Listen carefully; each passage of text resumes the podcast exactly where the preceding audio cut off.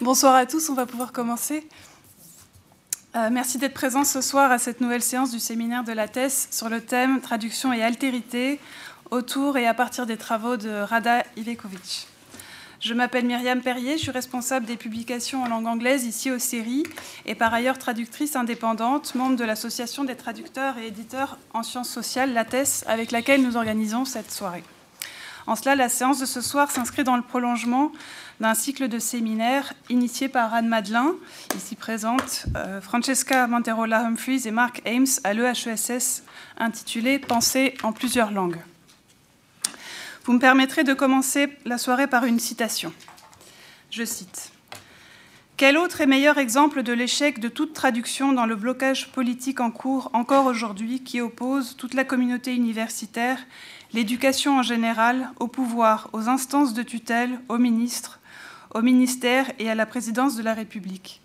Sans traduction des intérêts et des revendications des uns dans les politiques des autres destinées à tous, sans dialogue, il n'y a pas de déblocage possible. On peut voir cette crise comme l'échec de la traduction politique et sociale en France et sans doute plus largement, au moins en Europe. Ces quelques phrases sont extraites d'un article de Rada Ivekovic publié en 2009 dans la revue Asilon intitulée Que veut dire traduire?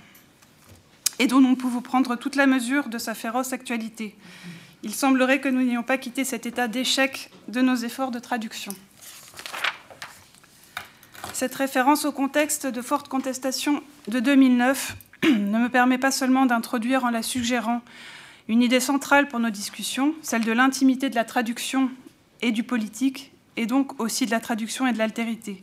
Elle me permet aussi de vous remercier d'être présent ce soir dans le contexte de lutte et de contestation que nous connaissons avec la multiplication des appels à la suspension des activités dans le milieu universitaire. Après de nombreuses hésitations, nous avons collectivement fait le choix de maintenir la séance pour diverses raisons, mais dans le souci plus particulier de garder actifs des espaces d'échange comme celui-ci, susceptibles, au-delà de notre solidarité avec les luttes actuelles, de nourrir une réflexion sur l'actualité de notre présent ici en replaçant l'intimité de la traduction et du politique au cœur de nos échanges et au-delà des seuls aspects pratico-techniques de l'activité de traduire, sans toutefois négliger ces derniers. Pour que les blocages et la cessation des activités trouvent leur effet, ne faudrait-il pas les redoubler d'une intensification de nos efforts de traduction? Enfin, parce que nous sommes aux séries et que nous sommes profondément attachés à la liberté de la recherche, je ne saurais terminer ce propos liminaire sans rappeler aussi que nous avons deux collègues, Fariba Adelha et Roland Marshall, qui sont toujours emprisonnés en Iran, et ce depuis le début du mois de juin de l'année dernière, c'est-à-dire exactement depuis 233 jours. Nous espérons très fortement les retrouver parmi nous très prochainement. Avant de céder la place à nos intervenantes et à notre intervenant, permettez-moi quelques mots très brefs quant aux problèmes et aux questions susceptibles de nous occuper ce soir. La citation de Rada, je l'ai dit, nous rappelle tout ce que la traduction contient de politique. Les exemples abondent dans le contexte de mondialisation et aussi probablement d'hégémonisme linguistique de la langue anglaise. La construction européenne est un exemple classique de la centralité prise par la traduction dans un projet politique qui dépasse les limites d'une communauté de langues la plupart des textes officiels de l'Union européenne sont rendus disponibles dans 24 langues. Les discours des députés européens prononcés dans une langue officielle sont interprétés simultanément dans toutes les langues. Et comme pour les traités internationaux, les traités de paix ou de suspension des hostilités que nombreux collègues étudient ici aux séries, la traduction des textes officiels de l'Union européenne, c'est aussi une bataille des mots, c'est pour les mots, autour des mots, et une bataille autour du sens que ces mots véhiculent. Intimité, indissociabilité ou identité du politique et de la traduction. Comme je l'évoquais, on pourra aussi s'interroger sur l'hégémonie linguistique de l'anglais. Le milieu universitaire est un bon exemple de la violence de cette hégémonie qui finit par tenir à l'écart tous ceux qui, toutes celles et ceux, ces autres qui n'ont pas la maîtrise suffisante de cette langue, qui s'est installée comme la lingua franca de l'académie, mais aussi du commerce international. Comment s'est-elle installée? Comment fonctionne-t-elle dans son principe d'exclusion? La traduction qui occupe les traducteurs et les interprètes dans le quotidien de leur travail, notamment celles et ceux qui sont réunis autour de la thèse, n'est donc pas que traduction de la langue et des mots. Mais si donc la traduction est un travail qui se fait en excès des langues, Qu'est-ce qui se trouve mis en jeu dans et par cette traduction? En quoi la traduction ne renvoie-t-elle pas seulement, même si aussi bien sûr, à une connaissance pratique du fonctionnement syntaxique des langues et de la correspondance de leur lexique. C'est l'ambition du séminaire de la thèse que de redoubler les questions techniques qui animent certains des ateliers également organisés par l'association, d'un questionnement théorique et politique sur ce que cela veut dire de traduire et ce que cela fait de traduire. Quel rapport à l'autre cela induit-il? L'autre culture, l'autre langue. Peut-on traduire ce que l'on ne comprend pas? L'acte de traduction nécessiterait en ce sens une posture d'accès et d'ouverture à l'autre, un accueil, la compréhension de cet autre pour porter, pour médier ses propos vers un espace culturel, historique, politique qui est le nôtre.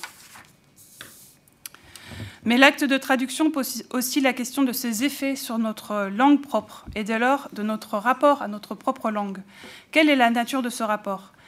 Est-ce que nous sommes disposés à la tordre, à la forcer pour y laisser entrer l'autre On pourrait se demander, et j'en terminerai là, si nous ne sommes pas toujours prisonniers de l'idée selon laquelle il faudrait conformer la traduction à la langue d'arrivée. Avec l'anthropologue Eduardo Viveros de Castro, on pourrait se faire violence et penser qu'une bonne traduction est celle qui met la langue d'arrivée en danger pour accueillir l'intention de départ. Eduardo Viveros de Castro, dans son ouvrage Métaphysique cannibale, reprend lui-même les réflexions de Walter Benjamin en écrivant, et je le cite, Et si traduire est toujours trahir, selon le proverbe italien, une traduction digne de ce nom est celle qui trahit la langue d'arrivée et non pas celle de départ. La bonne traduction est celle qui réussit à faire en sorte que les concepts étrangers déforment et subvertissent le dispositif conceptuel du traducteur pour que l'intention du dispositif original puisse s'y exprimer et ainsi transformer la langue d'arrivée.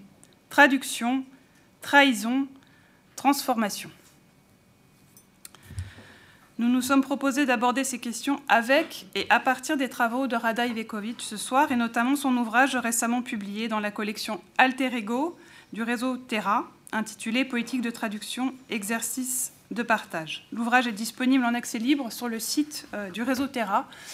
Euh, nous aurions dû avoir la présence de Jérôme Valui ce soir pour présenter la, collection euh, et le réseau. Malheureusement, il est pris par d'autres activités, notamment des activités militantes euh, dans le cadre actuel. Et donc, il n'a pas pu se joindre à nous ce soir. Mais voilà, l'ouvrage est disponible en, accès libre sur le site et vous trouverez les informations relatives à, cette collection sur le site du réseau Terra. Philosophe, indianiste, écrivaine, Rada Evikovic, qui est donc un peu au centre de cette soirée, incarne par son parcours et ses travaux le lien fort entre les deux concepts de traduction et d'altérité. Comme nous aurions beaucoup à dire ce soir, mais que le temps nous est compté, je lui ai demandé de concentrer son propos autour du thème traduction, violence, langage. Pourquoi associer ces trois notions? Quels sont les liens entre traduction et violence, entre langage et violence? Quelle est cette idée que la traduction pourrait être capable de prévenir la violence? Rada sera discuté par Anne Madelin, historienne à l'INALCO, que je remercie chaleureusement d'avoir accepté mon invitation. Elle euh, proposera également quelques réflexions quant à ce que Penser en plusieurs langues peut signifier induire et permettre. La langue n'est-elle pas en soi déjà traduction? Enfin, Étienne Balibar, que l'on ne présente plus, nous fait l'honneur de conclure cette séance. Il réfléchit depuis déjà plusieurs années à cette question de la traduction, et j'ai compris qu'il centrerait son propos sur la question difficile du rapport entre traduction et altérité. Voilà, j'ai été assez longue, et je vous cède immédiatement la parole. Rada, en vous remerciant tous les trois de nouveau d'avoir accepté l'invitation et d'être là ce soir. Merci euh, Myriam. Alors euh, je remercie donc euh, Myriam Perrier et les organisateurs de ce séminaire.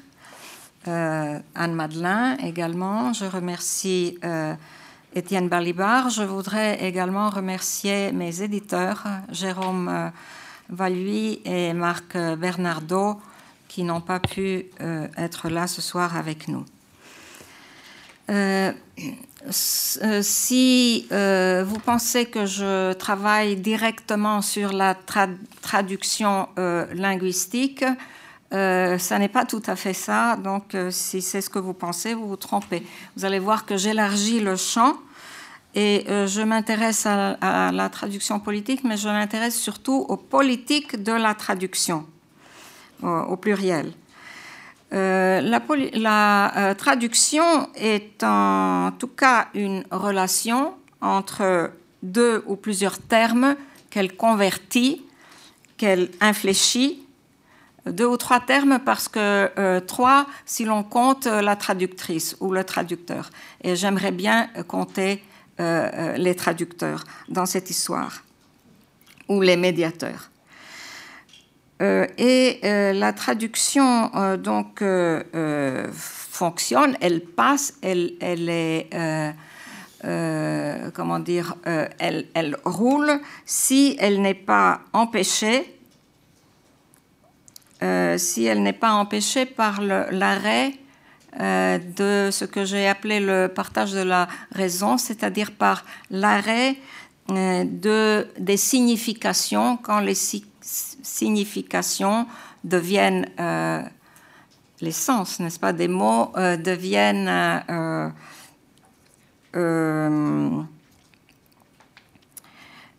des j'ai oublié le mot, quand ils deviennent ossifiés euh, et, que euh, euh, ils ont, quand les mots ont un carcan et qu'ils ne peuvent plus bouger. C'est-à-dire que un mot doit pouvoir bouger avec le sens qui lui est donné et ce sens évolue. Et ça, ça peut être empêché par les situations de, donc je disais, d'arrêt de la signification et de dépolitisation, de désémantisation, comme on, en a vu euh, récemment, surtout dans les cas de crise, de crise politique.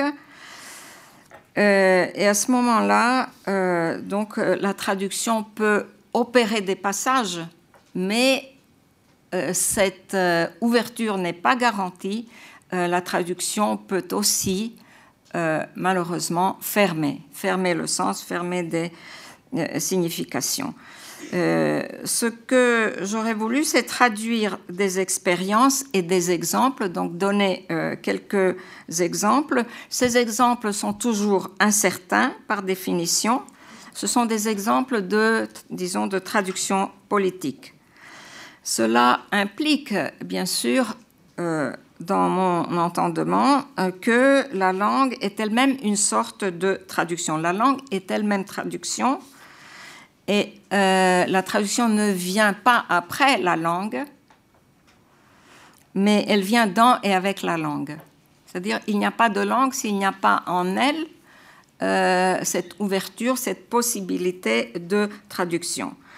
Euh, cela veut dire aussi que la traduction est un opérateur politique important, un opérateur politique majeur. et cela marche si on accepte à être exposé à l'altérité. Donc la traduction, dans le meilleur des cas, passe par notre exposition à l'autre, notre euh, métamorphose, si vous voulez, métampsychose, parfois euh, réincarnation, je pourrais dire, entre guillemets, etc. C'est parce que la traduction est le geste même de l'hospitalité la traduction est le geste même de euh, l'asile offert, la démarche de l'asile, et elle doit signifier euh, réciprocité. Euh, elle permet de se relier à l'autre, de se lier à l'autre, elle, permet le partage. je fais une toute petite digression dans le travail de Achille Mbembe, il y a euh, cette idée que euh, avant l'accueil, avant l'asile, il y a euh, le cosmos. C'est parce que nous appartenons à un même univers, à un même cosmos, cosmos que, que l'accueil est possible. C'est-à-dire que la traduction est une en elle-même une euh, cosmologie, en quelque sorte, ou bien, euh, comme on dit en, espagnol, une cosmovision. Cosmovision. Euh, traduire implique aussi la vie aux frontières et l'accueil des humains ou l'asile.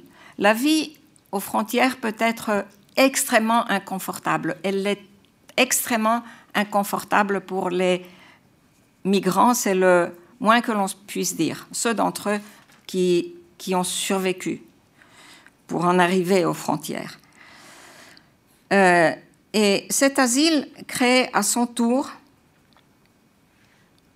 et à travers la euh, traduction, parce que moi je pense au niveau de la traduction aussi, euh, un ou plusieurs niveaux, un ou plusieurs entourages qui se traversent et qui coexistent.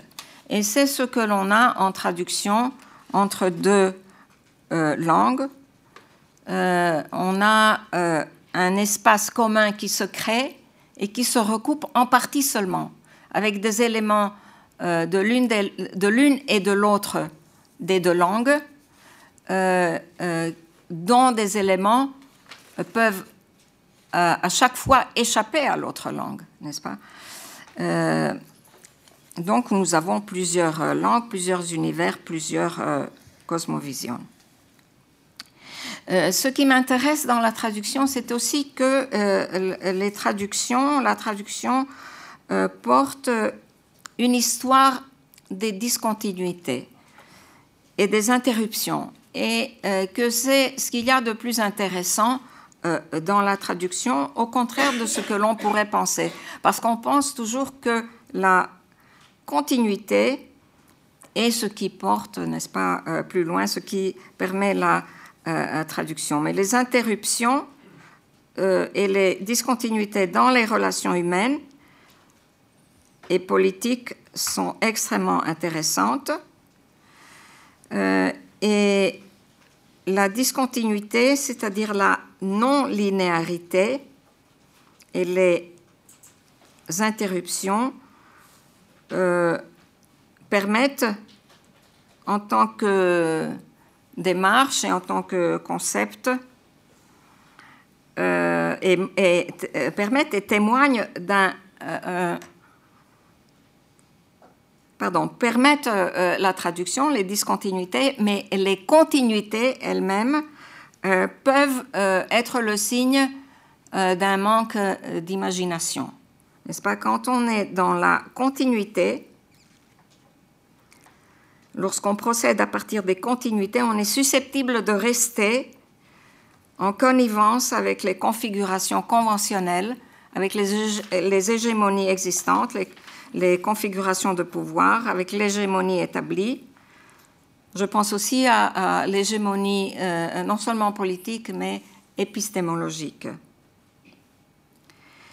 Euh, certes, les continuités sont euh, plus confortables parce que cela nous épargne de trop penser. On est dans la ligne de quelque chose qui se fait déjà.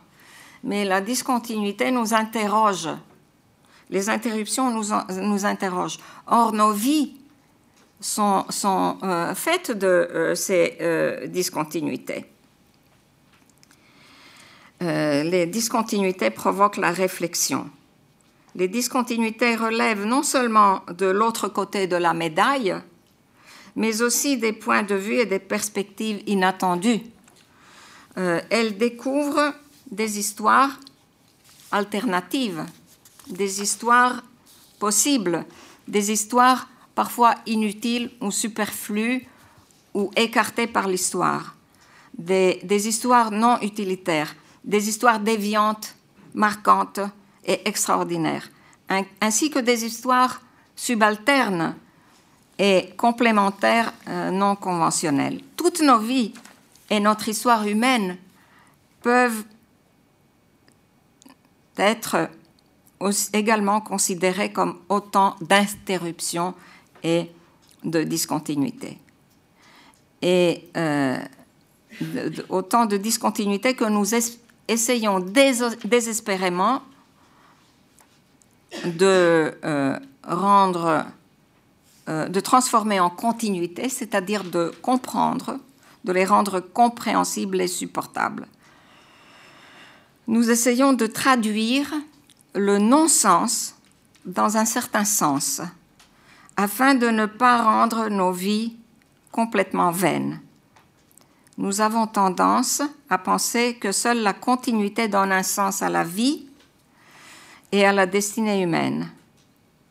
Car, comme pourrait le dire euh, le Bouddha, je cite le Bouddha, euh, nous nous accrochons à des identités construites que nous imaginons comme naturelles, comme bonnes, comme normales, euh, parce qu'elles sont plus rassurantes. Euh, même ce que les bouddhistes appellent le, devenir conditionné, euh, c'est-à-dire une cause produit un effet, etc. donc le devenir conditionné donne un sens à une situation incompréhensible, c'est-à-dire celle de nos vies. Ce qui nous empêche de voir du sens dans la vie, c'est notre propre intérêt vital. Intérêt pour soi, pour le soi, dirait le Bouddha, pour nous-mêmes.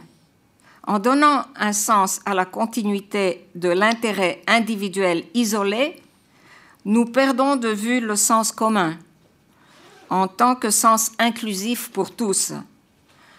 Euh,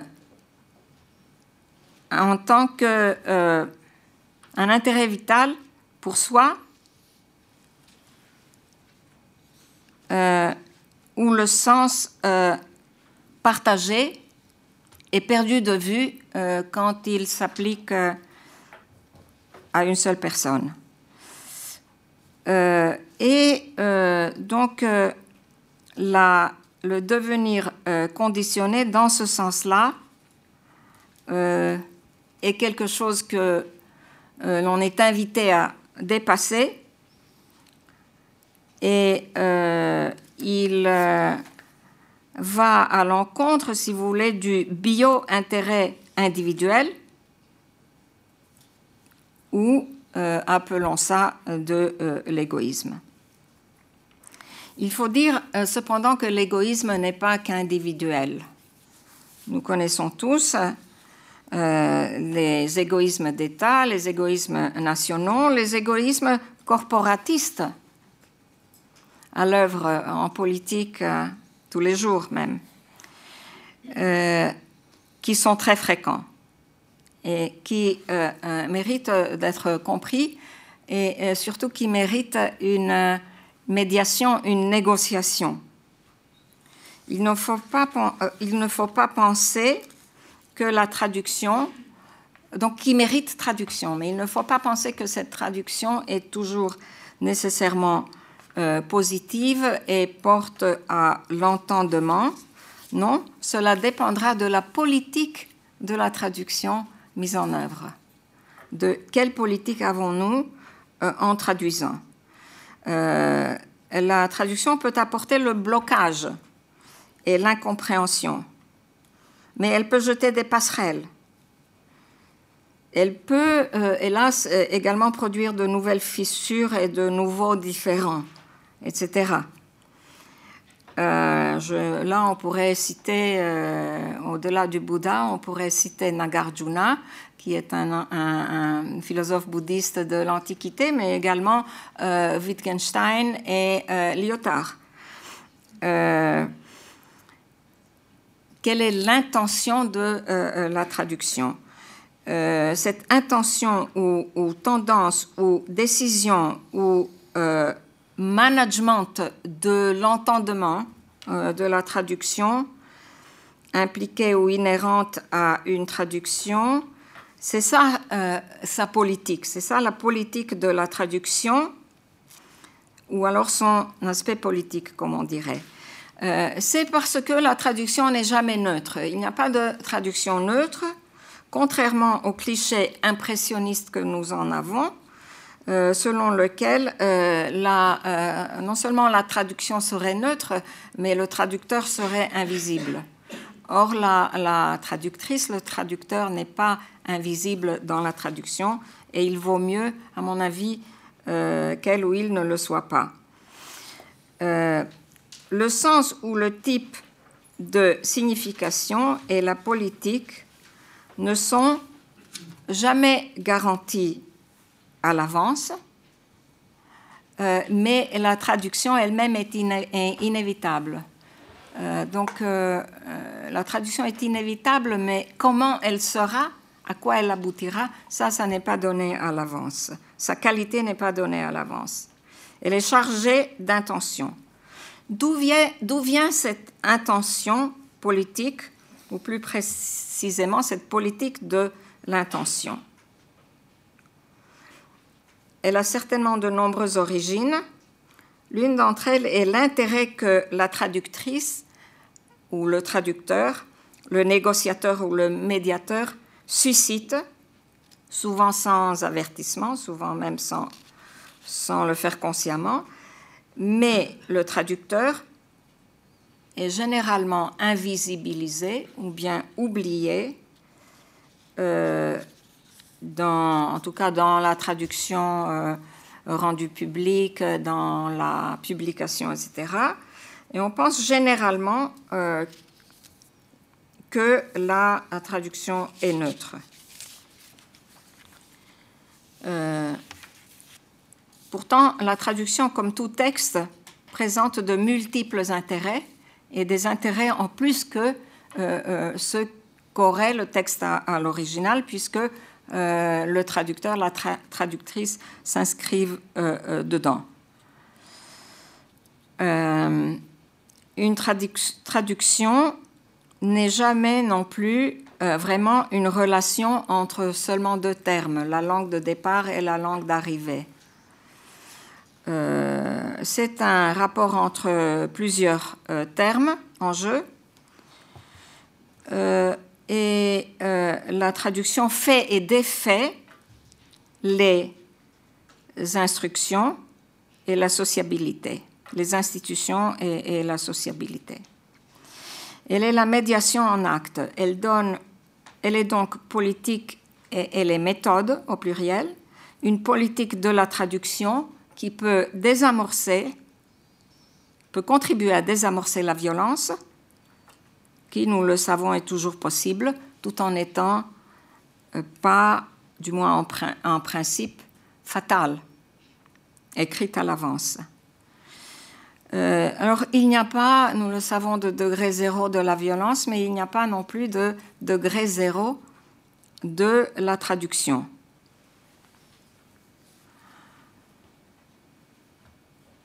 Euh, puisque la, euh, la, langue est déjà traduction.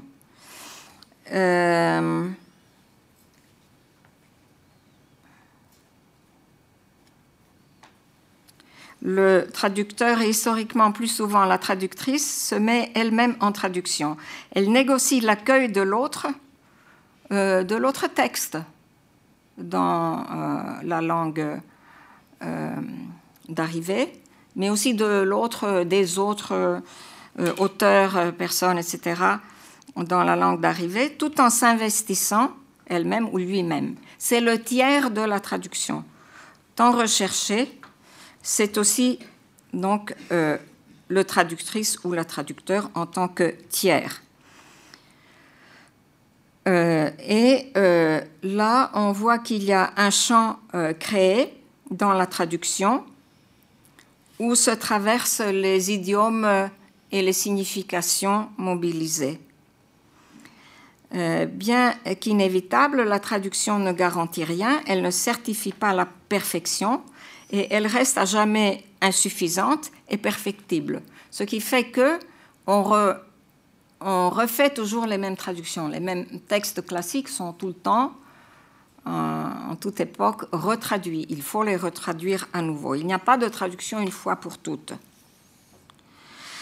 Euh, donc nous pourrions constater en quelque sorte que la traduction n'est pas différente euh, de la langue elle-même. Et là, je rappelle le travail de Naoki Sakai, euh, grand théoricien de la traduction, euh, et donc, en effet, il confirme, et on peut penser avec lui qu'il n'y a pas de degré zéro d'une langue suivie d'une traduction dans une autre langue, puisque la langue est déjà à traduction.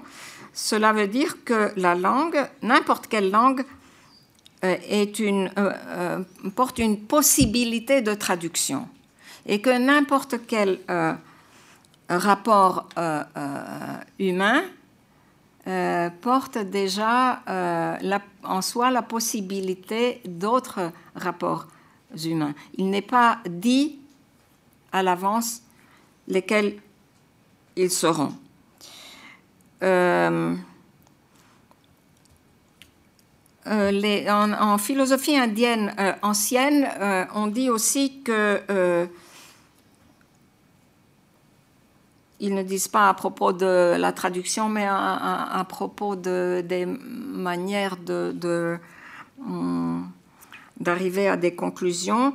Euh, mais nous traduisons euh, nos pensées intimes en mots pour les autres. Donc il y a un premier degré de la traduction, même s'il n'y a pas de, euh, de traduction définitive, qui est celui où nous traduisons de notre fort intérieur vers les autres. Et à ce moment-là, il faut euh, mettre euh, le texte euh, en mots pour que l'autre l'entende. C'est cela qui montre comment et pourquoi l'opérateur politique, cet opérateur politique qu'est la traduction, est aussi important. Aujourd'hui, nous sommes Soudain, nous nous trouvons dans un face-à-face des sciences euh, sociales occidentales, euh, un face-à-face avec des savoirs alternatifs de tous bords. Il faut bien que nous parlions un peu d'épistémologie, n'est-ce pas, euh, dans cette affaire. donc, des savoirs alternatifs mais en même temps, euh, nos sciences sociales font euh, face à une fermeture généralisée pour l'autre. Et on peut se demander s'il ne découle justement pas du refus de traduire, ou bien parfois de l'impossibilité à représenter l'altérité, à se laisser représenter euh, par les autres. C'est en tout cas discutable. Euh, mais euh, ce qui est sûr, c'est qu'il euh, est question là de, je dirais, de, des formes qu'a pris notre modernité, la modernité occidentale, qui représente paradoxalement à la fois ce grand bon historique vers l'avant pour les uns et une coupure douloureuse de la modernité, aussi bien dans l'espace que dans le temps, euh, pour les autres. Cette rupture s'articule justement en une dichotomie euh, qui est appelée en général modernité d'une part et tradition de l'autre part. Euh, tradition, de même que modernité, deviennent à ce moment-là des euh, euh, termes normatifs.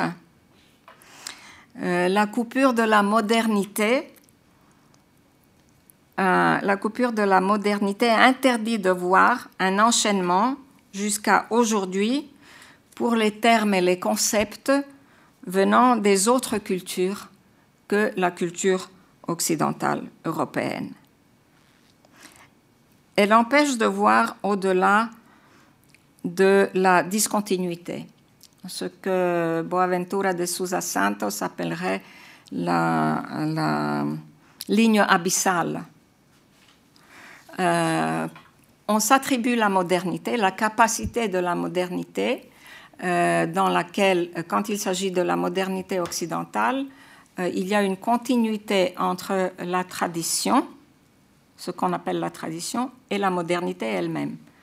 Toute une continuité reconnue. Pour les autres, il y a une discontinuité dans, euh, d'avec leur euh, tradition, leur antiquité, et donc pas de lien avec cette modernité-ci qui est proposée comme universelle à tout le monde.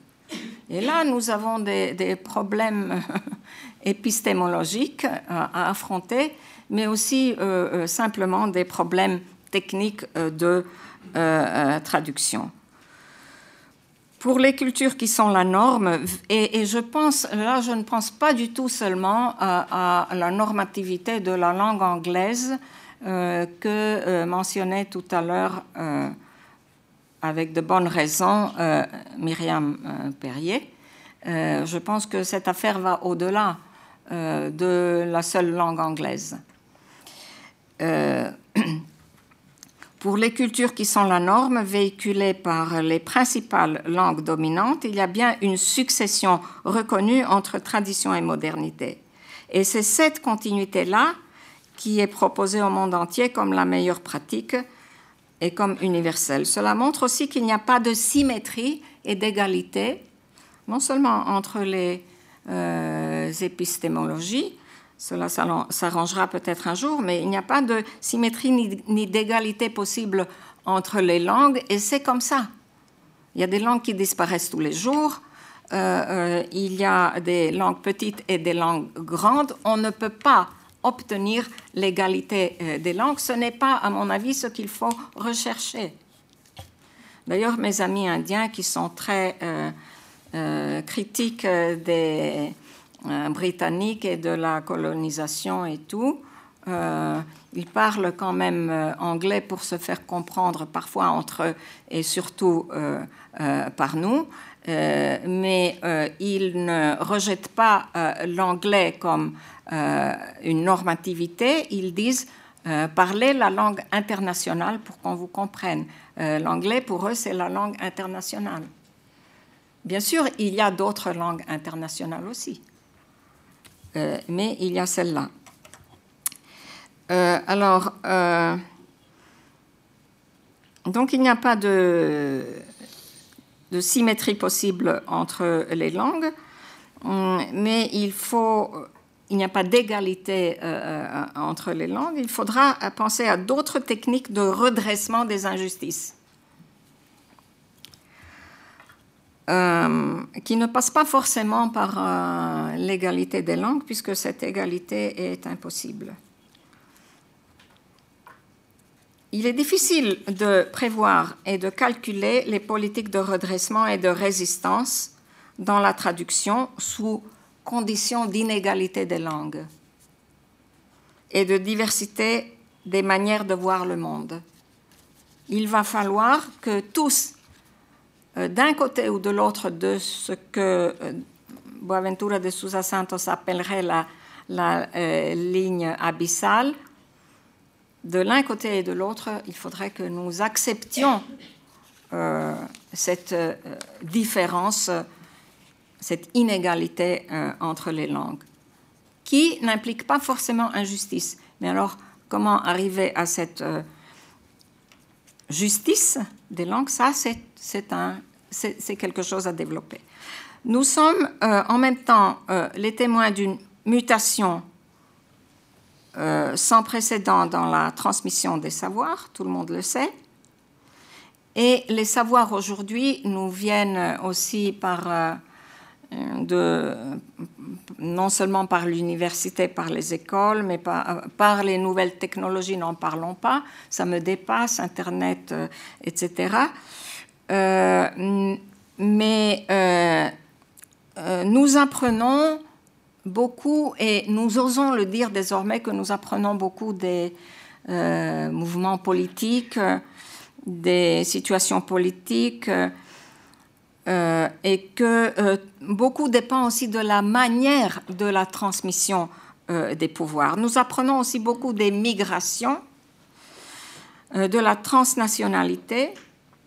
Nous apprenons à travers de nouvelles formes de travail, par exemple l'épuisement du salariat traditionnel, le travail cognitif qui inclut l'accès au réseau des individus et leur interconnectivité, nous, apprenons à travers de nouveaux rapports au travail, à travers la dématérialisation d'une partie de la production, mais sa gestion désormais biopolitique, etc., la marchandisation de l'université, dont nous sommes tous conscients, euh, etc.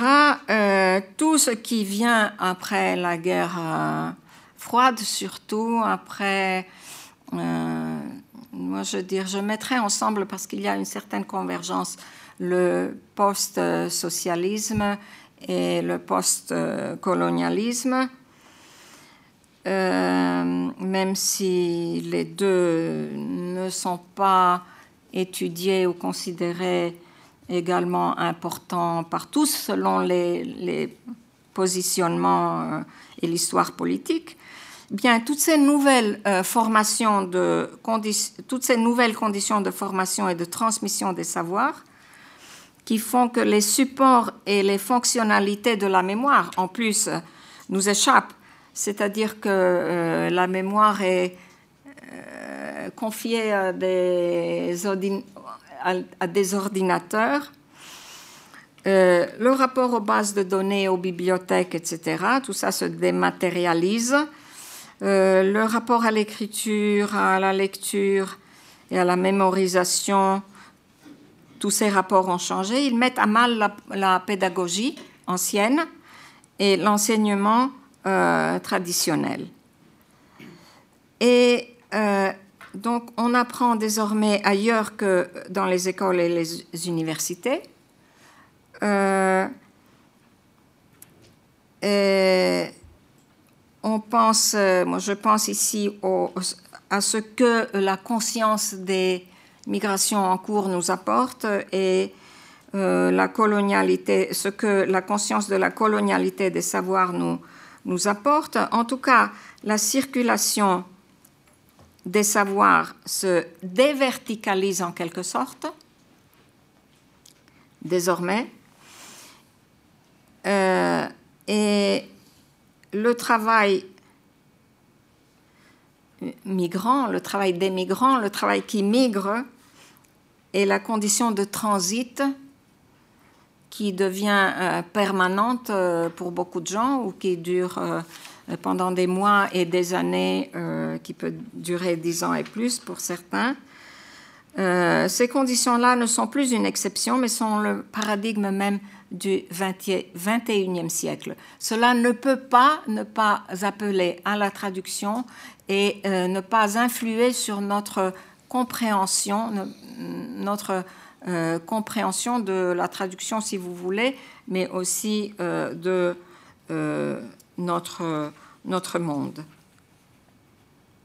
Bien sûr, avec ces changements, vous me direz, euh, tout n'est pas, euh, loin de là, tout n'est pas rose parce qu'avec les changements dans la manière de transmettre les savoirs et les contenus des savoirs, là-dedans, il y a aussi les, fake news et puis il y a aussi le confusionnisme général euh, que, dont nous sommes les témoins aujourd'hui et qui euh, nous inquiètent.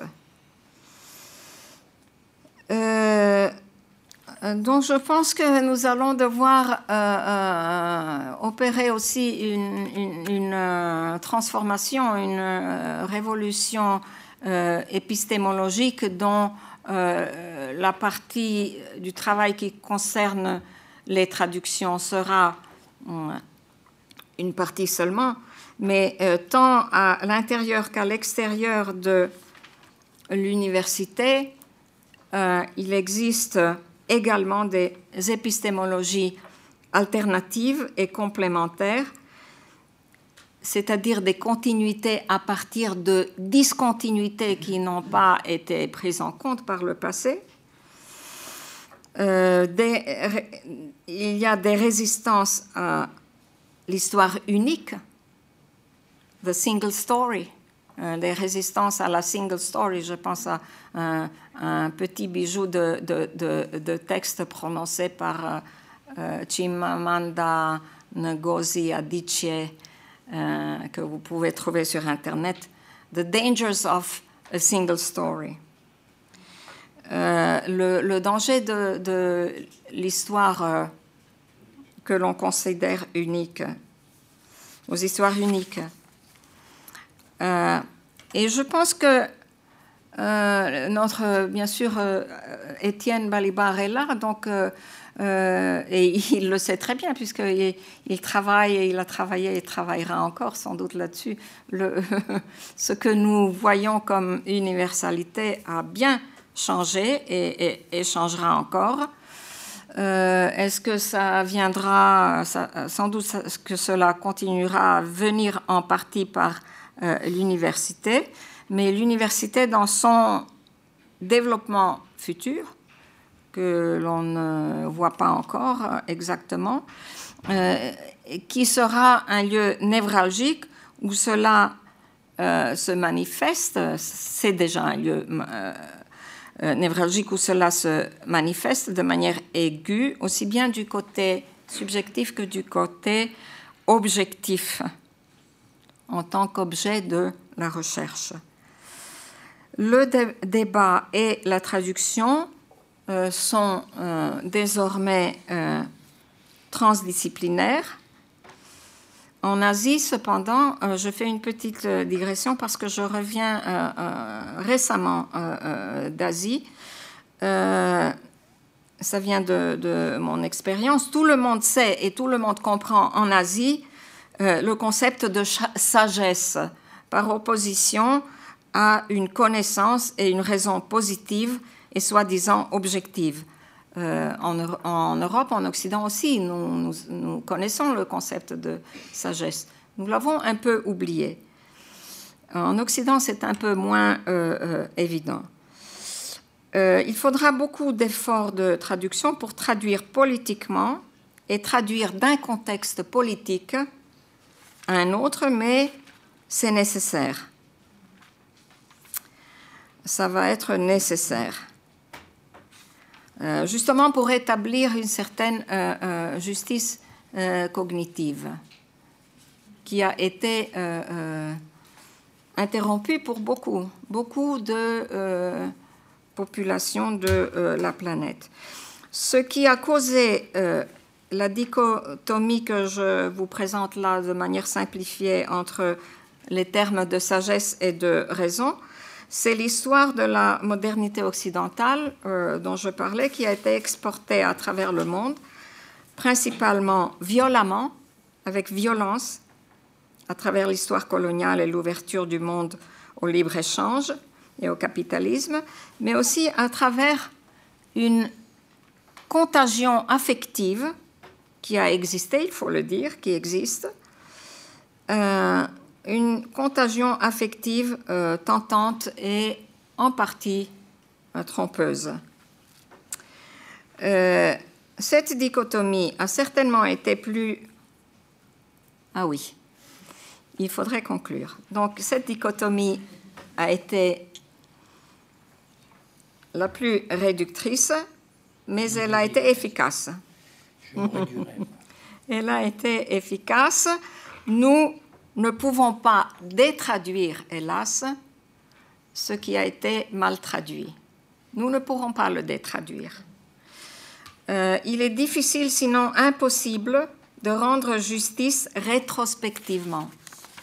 Il n'est pas impossible de rendre justice euh, dans quelque chose que l'on ferait ensemble en débouclant la situation euh, des situations multiples et inattendues, justice à la pluralité et à la euh, diversité de l'humanité, et j'ajouterai du monde vivant.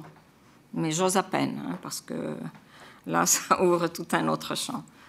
Donc, euh, bien sûr, nous devons chercher transnationalement cet espace à, à, construire ensemble ou traduire ensemble de manière trans dans tous les sens, pas seulement transnationalement.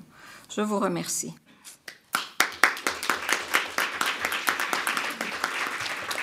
Merci, Rada.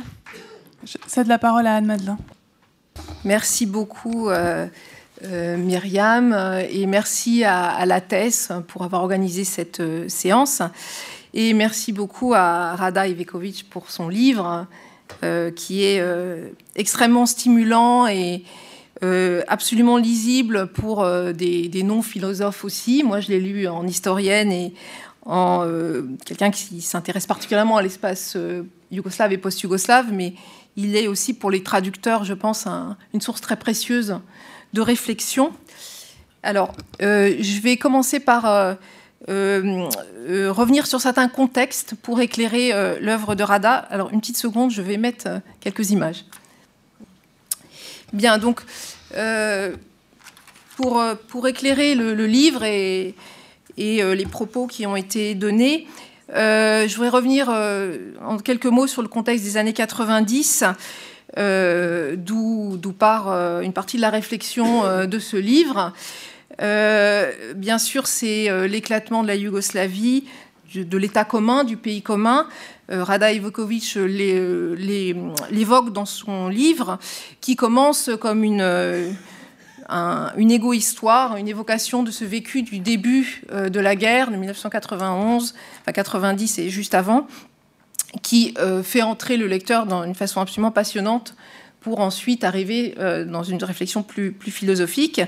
Donc l'éclatement du pays commun, de la guerre, qui sont deux choses différentes, hein, comme, comme elle le dit également une guerre, comme on le, sait euh, pour un certain nombre d'entre vous, marquée par des nationalismes concurrents, une guerre contre les civils, une guerre euh, où euh, le, langage est un enjeu majeur, un enjeu politique, et qui est une guerre aussi d'appropriation des langues, hein.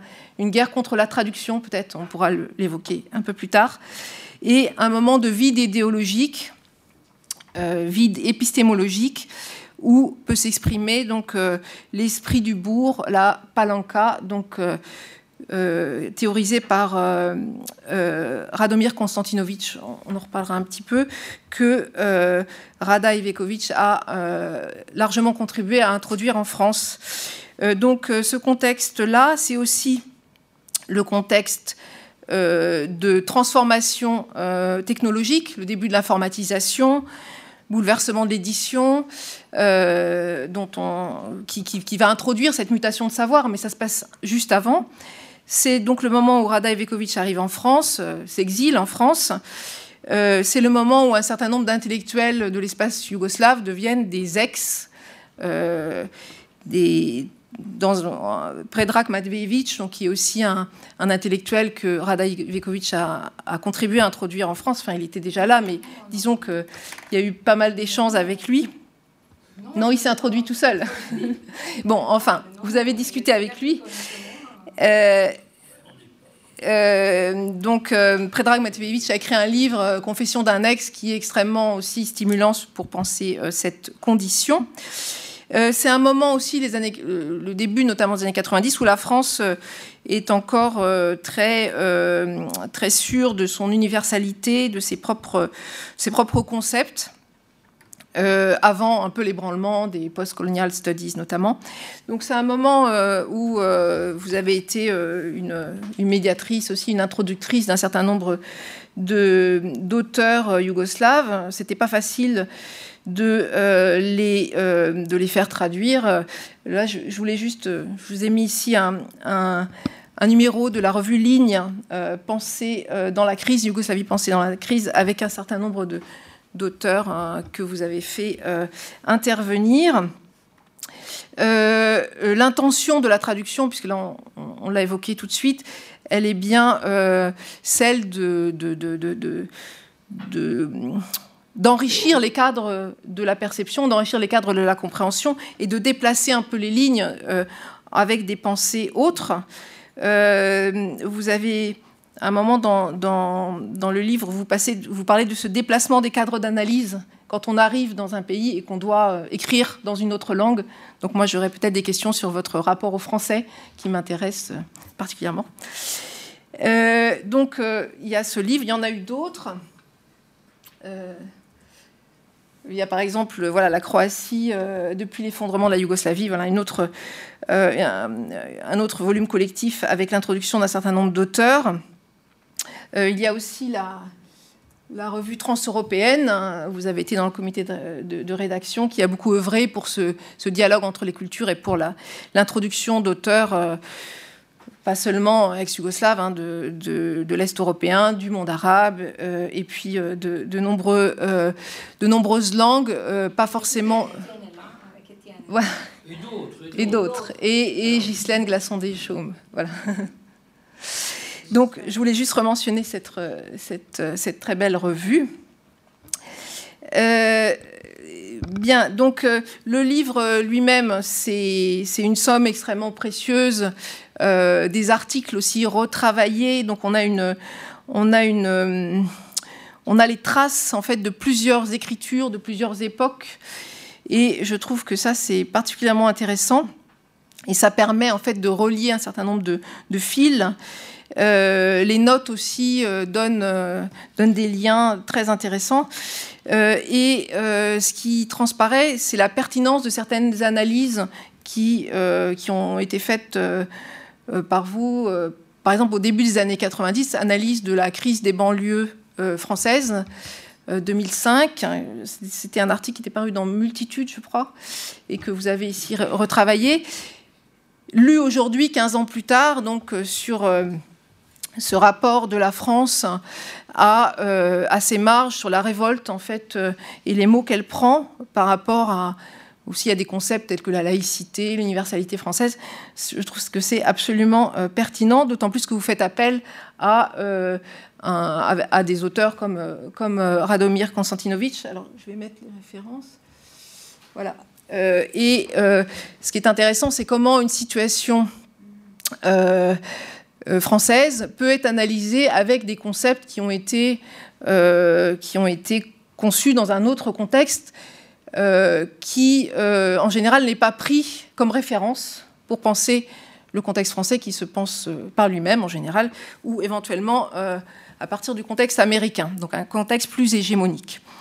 Donc cette pensée par, des, contextes minorés, je trouve que c'est très stimulant et vous le faites très bien. Euh, donc, euh, la traduction, vous en avez parlé, hein, euh, telle que vous la, présentez, c'est beaucoup plus large que, la traduction linguistique, bien sûr. moi, ce qui m'a intéressé, c'est cette notion de déplacement des cadres d'analyse. du moment où la traduction permet de penser les, les, ruptures de sens, les ruptures d'intelligibilité, et la guerre en, Yougoslavie a été un moment effectivement d'incompréhension, hein, notamment avec cette, irruption de, des nouvelles formes de guerre et de, nationalisme. Euh, la traduction aussi, bien sûr, comme exercice de partage et comme euh, créatrice hein, de sens. Euh, ce, que, ce que je trouve intéressant dans la façon dont ce contexte, en fait, yougoslave, post-yougoslave, allié bien sûr à votre réflexion sur la philosophie indienne, que je connais moins bien, mais que je trouve absolument euh, passionnante, et euh, les post-colonial studies, qu'est-ce qu'elle nous permet de comment elle nous permet de penser le, monde contemporain? Donc c'est un peu la question qui, traverse le livre. alors il y, a, de nombreux développements hein, sur le rapport entre la nation, le genre, la violence, la question du, du rapport euh, sexué des concepts, ça c'est tout à fait euh, euh, important. Je, pense que peut-être Étienne Balibar en reparlera par la suite. moi, je voudrais juste pointer trois, idées qui me sont venues à, la lecture et l'apport de, toute cette lecture. D'abord, je trouve que vous donnez des, idées pour penser ensemble globalisation et nationalisme. Donc euh, la globalisation n'est pas euh, en fait une réponse euh, au nationalisme, n'est pas une solution au nationalisme, mais, ce sont deux phénomènes qui, arrivent ensemble. le deuxième chose qui m'a intéressée, c'est la, critique du, cadre conceptuel français, mais pas seulement. Hein, c'est pas, pas une opposition frontale, mais moi, j'ai trouvé que ça me parlait plus particulièrement. Donc, l'hégémonie, euh, l'hégémonie conceptuelle dans laquelle on, a, été élevé. Euh, dans le séminaire que, que Myriam a, évoqué tout à l'heure, qu'on a, monter, qu'on a monté à l'EHESS et qui a duré trois ans, on a beaucoup analysé la question des transferts de traduction, des conditions d'édition des traductions en sciences sociales. Euh, la philosophie étant une des exceptions où on traduit le plus, mais c'est vrai que la sociologie, l'histoire, les sciences politiques se traduisent peu. Et on a constaté plusieurs fois qu'il euh, y avait très peu de traductions en sciences sociales du chinois, du turc et de l'arabe, et que encore en 2019-2020, euh, il n'y a eu aucune amélioration sur ce, sur ce point. donc cette, cette hégémonie de pensée, elle a été bien sûr ébranlée euh, de fait hein, en France, mais euh, elle n'a pas forcément permis plus de traduction euh, ou, des politiques de traduction plus, plus offensives, en tout cas en termes institutionnels. Ça ne veut pas dire qu'il n'y ait pas des traductions dans les marges, bien sûr, il y, a plein de traductions qui se font, mais il n'y a pas forcément la reconnaissance en fait de la, de, la traduction en sciences humaines et de, et de, son, de son apport épistémologique. Euh, la troisième chose, donc c'est lié, hein, l'intérêt et l'urgence d'analyser les situations françaises avec des concepts forgés ailleurs et pas seulement euh, forgés en anglais. Hein. Et donc ça, c'est extrêmement intéressant. Bon, J'ai cité cet exemple sur la crise des banlieues. Euh, pour, terminer, je voudrais juste mentionner, dans la, dans, la, continuité de ce que vous avez dit sur les transformations des savoirs, ce que, à mon avis, le, destin culturel de l'espace post-yougoslave nous, dit de, notre monde contemporain. Alors, j'avais mis ici. Oui, ça, c'est un autre auteur encore, dont il est question dans, le livre, Nebojša Popov et la revue Republica. Donc, il y a eu un, ouvrage intéressant qui, a été traduit à l'époque en France. Voilà. Euh, donc, euh, qu'est-ce que le destin culturel de l'espace post-yougoslave nous dit aujourd'hui? Alors, euh, après, euh, après, les guerres, dans cet espace fragmenté en plusieurs États, le, livre et, les savoirs circulent d'une façon absolument paradoxale.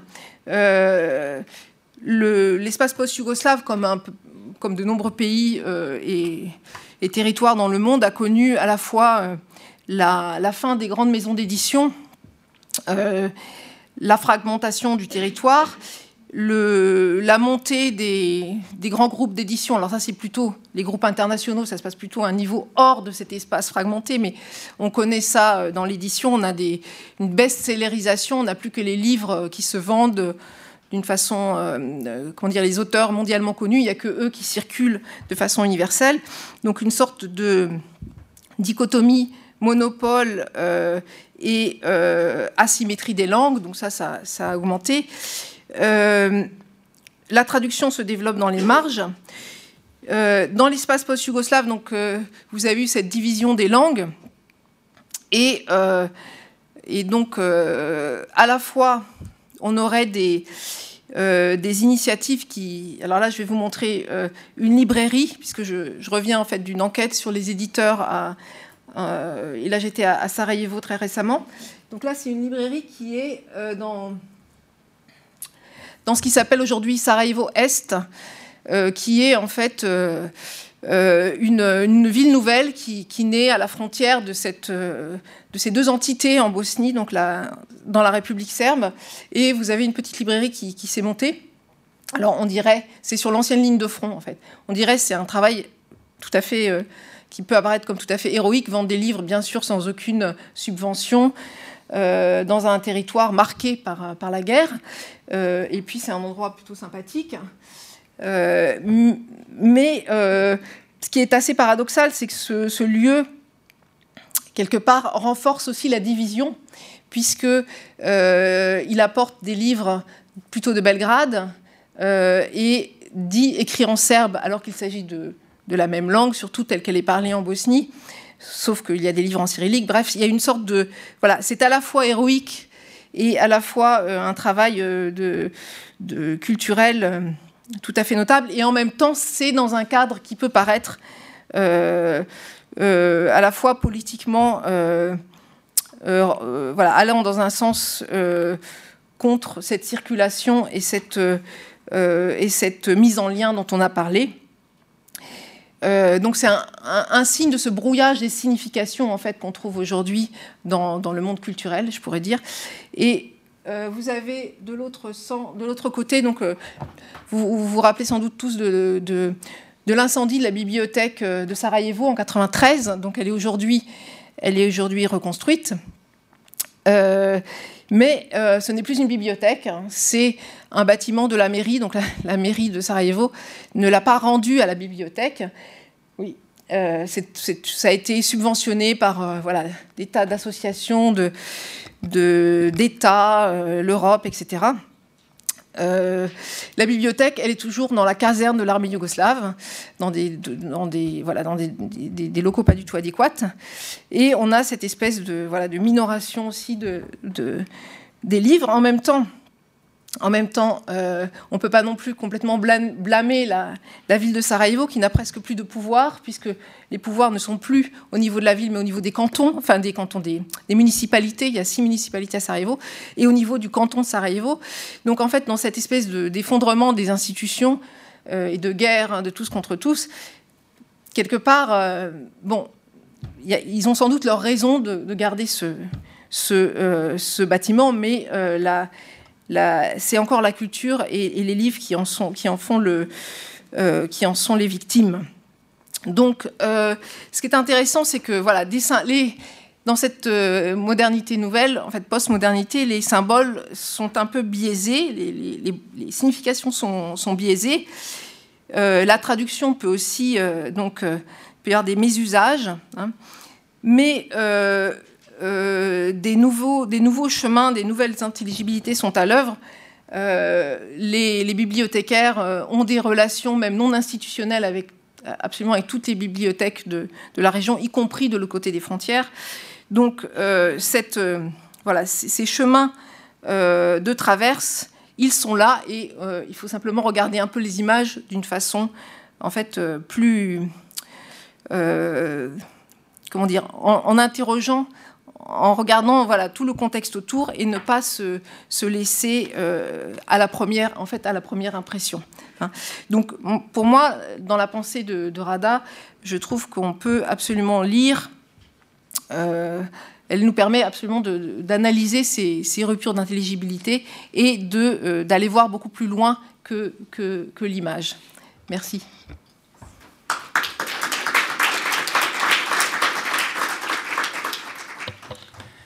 Merci Anne. Je cède la parole à Étienne Balibar.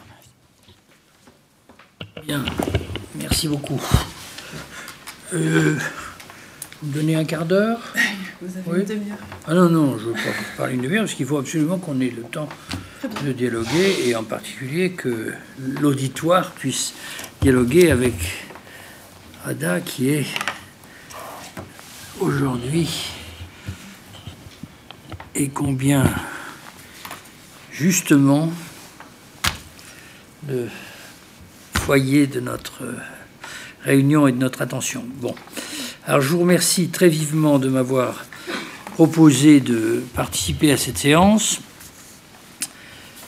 Je vous remercie aussi, euh, c'est très gentil de votre part d'avoir accepté de me caser à la fin, ce qui me facilite un peu les choses parce que, euh, évidemment, je, ne suis, pas venu euh, euh, sans aucune idée de ce qu'il conviendrait de dire ici, mais je voulais pas essayer d'écrire quelque chose parce que j'ai déjà écrit quelque chose. Euh, bon, et d'ailleurs, je, saisis l'occasion de remercier l'amitié, la générosité de, de Rada qui m'a demandé de jouer aussi un petit rôle dans cette publication en lui écrivant quelques pages de préface. Bon. Alors, euh, au fond, ce que je voudrais essayer de faire, évidemment, c'est de repartir de quelques thèmes que j'ai évoqués dans cette euh, préface et de les prolonger ou de les compliquer. Mais euh, c'est plus facile pour moi de le faire, bien sûr, après que d'autres ont déjà montré toute la complexité et toute la richesse de cette problématique que de, commencer de but en blanc. Ceci étant dit, évidemment, précaution qui n'est pas totalement inutile, je n'ai aucune prétention à conclure, bien sûr. Bon. Alors, dans le, texte que, que j'ai euh, donc euh, rédigé, qui figure dans le livre accessible à tous sur, en ligne par les soins de Terra, bon, euh, j'évoquais euh, quelques thèmes. J'évoquais d'abord ma rencontre avec, euh, avec, Rada, qui renvoie à la période dont vient aussi de parler Anne Madelin, c'est-à-dire cette période tragique, frappante, des, des, guerres. Est-ce qu'il faut les appeler civiles Je vais revenir à cette question. Enfin, des, disons des guerres de, dissolution, de, destruction, d'autodestruction de la, de la Yougoslavie fédérale et socialiste. Bon. Et euh, euh, je, disais, je, le, redis évidemment, que euh, sans doute cet événement en tant que tel a provoqué chez beaucoup d'entre nous, en tant que citoyens européens au sens le plus large du terme, une réflexion qui euh, ensuite n'a jamais cessé de se poursuivre, mais le fait d'avoir rencontré dans cette euh, conjoncture des, interlocuteurs et des interprètes aussi aussi euh, euh, lucide, aussi euh, profondément passionné d'un côté et de l'autre côté, je dirais, en proie à l'exigence de rationalité, c'est ce qui m'a toujours frappé chez, chez, chez, chez, Rada, a joué un rôle tout à fait essentiel. Donc j'évoque ceci et puis ensuite je, passe à quatre thèmes et en particulier je consacre quelques développements à la façon dont elle traite du problème de la nation vient déjà d'en parler longuement, et euh, à la place centrale qu'occupe la question de la traduction dans sa pensée, dans sa problématique, dans sa réflexion politique, qui est l'objet de notre réunion d'aujourd'hui. Mais en me relisant, je me suis rendu compte que j'avais laissé les deux questions, euh, euh, au fond, juxtaposées, qu'elles étaient demeurées largement disjointes, et, je suis très content du défi que constitue, en, en somme, le, pour moi, le débat d'aujourd'hui, puisqu'il oblige à surmonter cette euh, distinction et à traiter véritablement des deux problèmes ensemble. Bon, alors, je ne vais pas me répéter, mais je, dans la, le petit développement que je consacrais à sa problématique de la nation, je rappelais, comme vient de le faire euh, euh, Anne Madelin, à quel point les réflexions et les analyses de Rada avaient été décisives en son temps, et je pense qu'elles le demeurent encore aujourd'hui, pour introduire au cœur même de euh, nos réflexions sur la forme nation, sur ses transformations historiques, sur sa euh, euh, situation d'instabilité, pour ne pas dire de crise dans la conjoncture actuelle, et sur les perspectives très incertaines qui sont les siennes, non seulement un point de vue anthropologique, non seulement un point de vue, ce que j'appelle dans mon jargon la, la, différence anthropologique ou les différences anthropologiques qui obligent évidemment à remettre en question les représentations unitaires, pour ne pas dire unanimiste euh, et très particulièrement répandu en France, évidemment sous le label euh, euh, républicain, qui neutralise le plus vite possible ces, ces, différences de façon à suggérer qu'elles occupent une certaine place dans l'espace privé, mais que quand on passe au niveau du politique proprement dit, de la construction de l'État, de l'unité nationale, elles disparaissent comme par enchantement. Or, ce que faisait Rada, évidemment, c'était de montrer que, comme vous venez de, de, de, de le rappeler, toute l'histoire de la forme est euh, euh, euh, genrée ou est étroitement mêlée à la question de l'usage, de la représentation et de l'instrumentalisation de la différence des sexes. Bon. Puis alors d'autre part, dans les développements sur la traduction, bon, je, je, j'évoquais évidemment l'idée que pour nous modernes et, a fortiori dans cette phase de post-modernité à laquelle nous sommes entrés, est aussi une phase de mélange et de circulation des, des, idiomes, mais je vais y venir, et d'ailleurs tu l'as déjà euh, très largement euh, euh, évoqué, cette circulation est tout sauf aisée, surtout elle est tout sauf égalitaire, symétrique, réciproque, elle est profondément marquée de, de, rapports de pouvoir. Bon, en même temps, je, je, je, je présentais, après d'autres et avec d'autres, cette expérience donc de la multiplicité des langues, Langue, cette expérience de Babel, si vous voulez, mais d'un Babel en quelque sorte quotidianisé et mondialisé en même temps, comme la forme privilégiée ou l'une des formes privilégiées sous lesquelles, pour nous,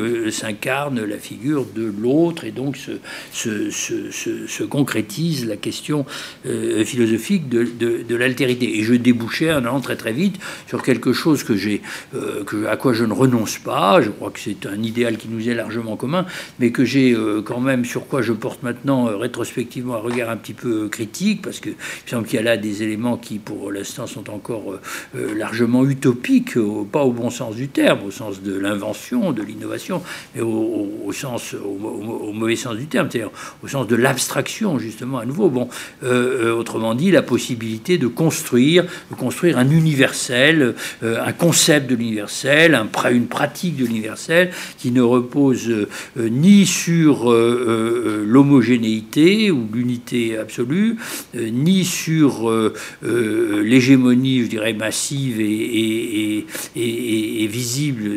tu y as fait aussi allusion, c'est-à-dire l'imposition d'une norme qui se baptise, et est toujours particulière par définition, mais qui se baptise immédiatement universelle et qui du coup permet de traiter les autres pratiques et les autres euh, euh, constructions collectives. C'est le grand mot de la politique française actuelle comme des communautarismes. On ne dit plus les particularismes, on dit les communautarismes, comme si justement ce type de construction hégémonique de l'universel n'était pas essentiellement et intrinsèquement communautariste dans un sens euh, encore plus, encore plus problématique. À quoi j'opposais sur les traces de Benjamin, et vous le citiez tout à l'heure en même temps que Viveros de Castro qui s'en sert, j'en étais très, euh, euh, très heureux, mais euh, on pourrait penser aussi, et je vais peut-être y revenir si j'ai une minute pour ça, à certains prolongements que lui a proposé, que lui a proposé Derrida ou que lui ont proposé d'autres encore, Naoki Sakai que tu citais tout à l'heure,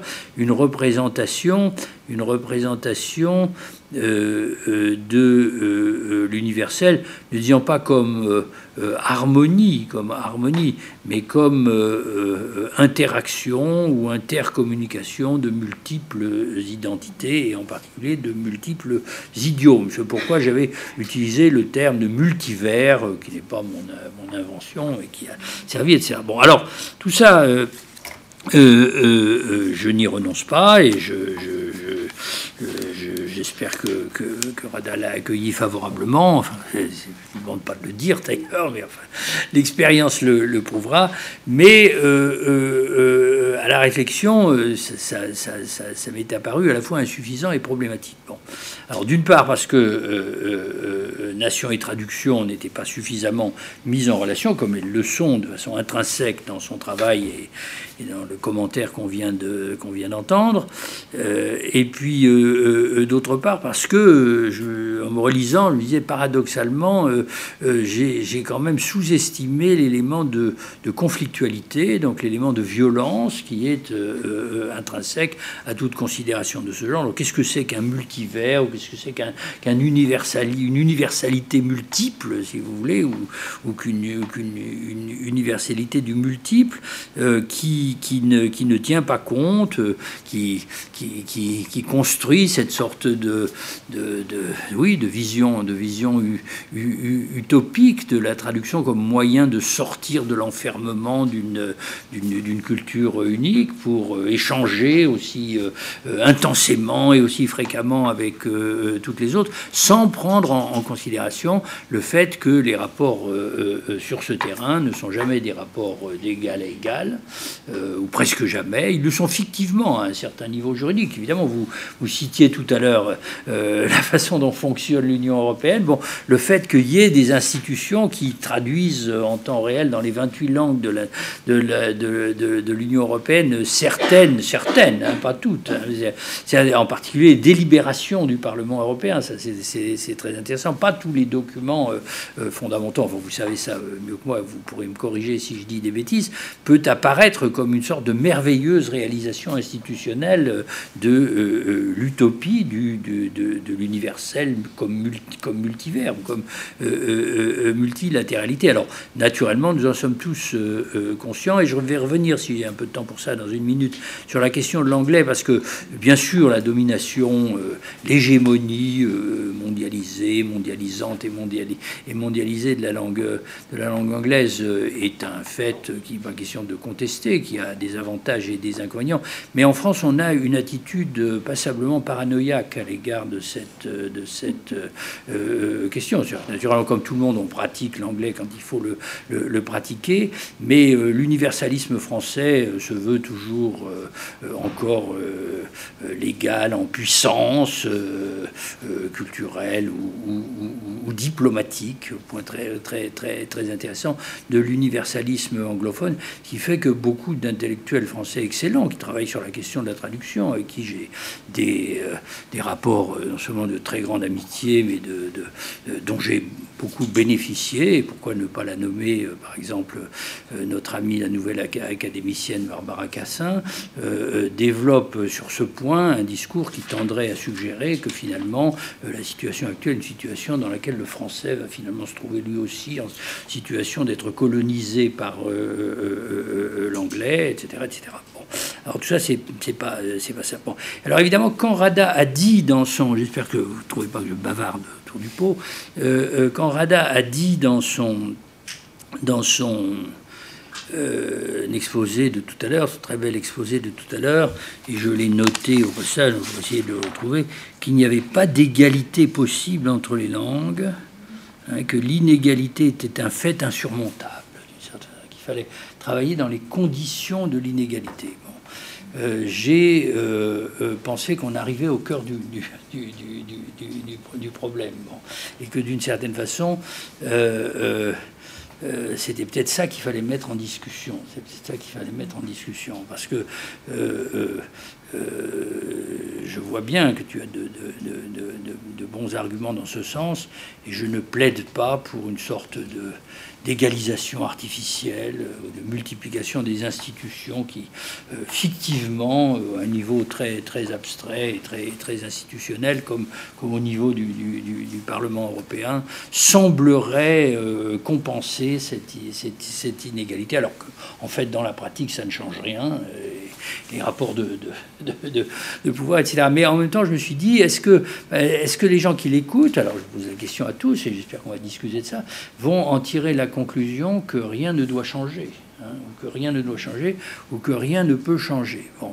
Et ceci euh, euh, suppose sans doute qu'on examine des cas différents, et tu as commencé à le faire, et qu'on se pose la question de savoir quel est euh, exactement, je ne dis pas cas par cas, mais par grand type, par grand, par grand modèle, au fond, de, de, situation, dans le monde d'hier et dans celui d'aujourd'hui, la nature de cette, de cette, de cette hégémonie qui fonctionne en même temps comme euh, un interdit de, parole ou un interdit d'expression pour toute une partie de, l'humanité d'aujourd'hui, ou qui fait qu'elle s'expose à être constamment méconnue dans les formes mêmes de sa reconnaissance euh, euh, fictive, c'est de la représentation dans l'idiome dominant. Bon, alors, je me suis dit, et je vais, je vais conclure, parce qu'il ne faut pas être trop long sur ce point, sur tout ça, que on pouvait essayer d'aborder la question de plusieurs points de vue. Alors, euh, le premier, j'espère que vous me pardonnerez ça, moi je suis prof de philo, euh,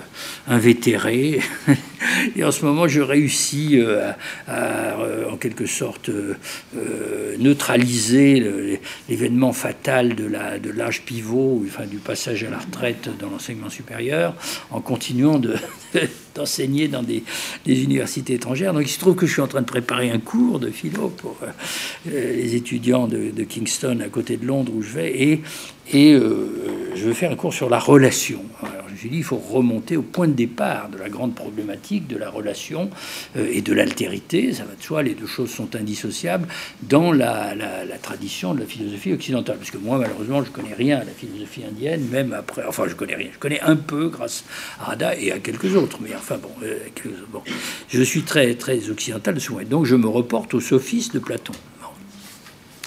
Alors, ce fils de Platon, comme chacun sait, est un texte épouvantablement difficile. je viens de le constater une fois de plus à mes dépens. S'assurer de ce que Socrate veut dire exactement, ou de, pardon, lapsus très intéressant, de ce que Platon veut dire euh, exactement dans le sophiste euh, euh, n'est pas une tâche aisée. Mais il y a des éléments symboliques qui, qui, interpellent, comme on dit aujourd'hui, enfin, en tout cas, qui peuvent inciter tout de suite à la réflexion. Et, et au fond, j'en retiens deux. Bon, en me fondant en particulier, en me servant en particulier du fait qu'il existe un merveilleux petit livre d'un philosophe français de la génération de Foucault et de quelques autres qui est mort aujourd'hui, depuis quelque temps déjà, un peu trop tôt. Il avait laissé ce texte inachevé, il a été publié après sa, mort, qui s'appelle donc Henri Joly, euh, Étude platonicienne, la question des étrangers. Hein, la question des étrangers. Alors, euh, euh, ce qui retient notre attention ici, c'est que si vous savez, vous avez j'ai eu l'occasion d'ouvrir cette partie-là des dialogues de Platon. Euh, contrairement à mon lapsus, que suggérait mon lapsus de tout à l'heure, l'interlocuteur principal, celui qui mène la discussion, n'est pas Socrate. C'est un personnage anonyme qui est euh, euh, désigné sous le nom d'étranger délai. Hein, l'étranger délai. Et quelquefois tout simplement l'étranger. Donc Platon a tenu au fond à inscrire dans son dans, son, euh, dans, l'écriture même de son texte une marque euh, littéraire et performative à la fois visible de ce que euh, Rada, après Benjamin et d'autres disaient tout à l'heure, c'est-à-dire que la langue est toujours déjà dans l'élément de la traduction, ou en tout cas dans l'élément de l'altérité. Dans l'élément de l'altérité. Bon, on ne peut pas faire comme s'il y avait au départ une espèce de pureté ou d'autonomie fictive, après quoi la différence viendrait de l'extérieur mais la différence est, toujours déjà là. Alors, il n'est pas inintéressant de... Euh, euh, et puis alors ensuite, il a deux, éléments intéressants. Bon, ça c'est le développement métaphysique de, de Platon dans le, dans le texte du, sophiste pour échapper à, l'antithèse stérile et, finalement euh, peu compréhensible, mais, mais, inscrite dans, la, dans, dans l'éléatisme originel des, des, de l'être et du non-être, euh, euh, Platon combine la problématique de l'être et du, et du, et du non-être en introduisant d'autres antithèses, et en particulier celle du même et de l'autre. Même ne joue pas un rôle très important dans cette affaire. Ce qui joue un rôle important, c'est la catégorie de l'autre ou de l'altérité. Et ça lui permet de suggérer, d'une part, qu'il euh, euh, y a quelque chose qui n'est pas l'être au sens plein du terme, mais qui est la relation, ou qui est le rapport à l'autre qui relève du non-être et qui cependant euh, néanmoins pénètre de, de, de, de, toutes parts la rationalité ou le logos, et d'autre part, euh, euh, ça permet aussi évidemment de, suggérer que euh, l'identité à soi, absolument rigide, euh, est une situation intenable et peut-être même à la limite euh, impossible ou inexistante. Ça peut faire l'objet d'une dénégation. C'est vrai, comme tu le disais tout à l'heure, pour les individus, comme c'est vrai pour les collectifs ou pour les cultures, historiquement. Mais évidemment, il faut avoir des catégories théoriques pour le formuler. Et bien possible, c'est ce que j'ai cru comprendre en te disant, c'est-à-dire que sur ce point, euh, euh, les cultures euh, dites orientales, et en particulier du continent indien, qui sont, ne sont pas moins conceptuelles, sont pas moins puissamment théoriques que notre tradition occidentale, et l'avantage d'avoir pris les choses en quelque sorte d'abord par l'autre bout, c'est-à-dire par l'altérité plutôt que par l'identité. Mais en même temps qu'on lit tout ça, on se dit, il y a une identité ou une identité à soi que apparemment Platon ne met jamais en question. Hein, c'est justement l'identité de la langue. Hein. Bon, alors, cette question n'est pas simple parce que euh, euh, si nous nous, nous, nous reportons à la culture grecque, euh, dont on nous a parlé dans nos, dans nos, études, évidemment, nous savons que les Grecs vivaient avec une grande dichotomie du, du, grec et du barbare. Bon, et on a peut-être tendance à penser que c'était déjà une première version de ce qui deviendra chez nous le civilisé et le, et le, et le sauvage, ou le civilisé et le barbare. Les choses sont, sont d'autant plus intéressantes que barbare, en réalité, ça veut dire, ça veut dire celui qui ne parle pas, ou ça veut dire celui qui ne parle pas un langage intelligible. Mais moi, je proposerais volontiers de retraduire ceci dans les termes de notre discussion d'aujourd'hui, en disant le barbare, c'est l'intraduisible, et il est intraduisible pour une raison euh, fondamentale, c'est qu'il n'y a rien à traduire. Hein, euh, bon. Alors, ceci euh, me, conduit à penser que nous nous trouvons, que la, que la problématique dont nous discutons aujourd'hui est, même si on peut essayer de se servir de catégories anciennes, est une problématique fondamentalement moderne. Hein, et, je serais tenté de dire c'est une problématique qui est née de, de la nation, de la création de la nation, la construction de la nation comme centre de, de la vie politique et structure englobante, euh, etc., qui évidemment a absolument besoin d'une appartenance, de marque d'appartenance, et, la marque linguistique est, la plus puissante ou l'une des plus puissantes des marques de l'appartenance à la nation, en tout cas en, en, en, en, Europe. Mais elle est très inégalement distribuée, et surtout nous entrons euh, manifestement dans une période où le mode de son fonctionnement et la nature de ces, de ces frontières euh, euh, euh, deviennent de plus en plus problématiques. Bon, alors, il faut que je conclue, mais ici, permettez-moi de faire, prendre un deuxième exemple très rapidement. Bon, on a parlé de la situation yougoslave. Et moi, en venant ici, j'ai été. alors, je, ici, Goran, Rada et plein d'autres, tous ceux qui connaissent ici la situation yougoslave et, et ex-yougoslave corrigeront évidemment mes approximations et mes sottises. Bon. Euh, euh, j'ai, je suis hanté par le souvenir du titre que peut-être je cite approximativement d'un livre extraordinaire d'un historien hongrois qui s'appelle Istvan Bibo, intitulé euh, Le malheur ou la misère des petits États d'Europe de, de, l'Est. C'est la misère ou que c'est plus bon. Oui.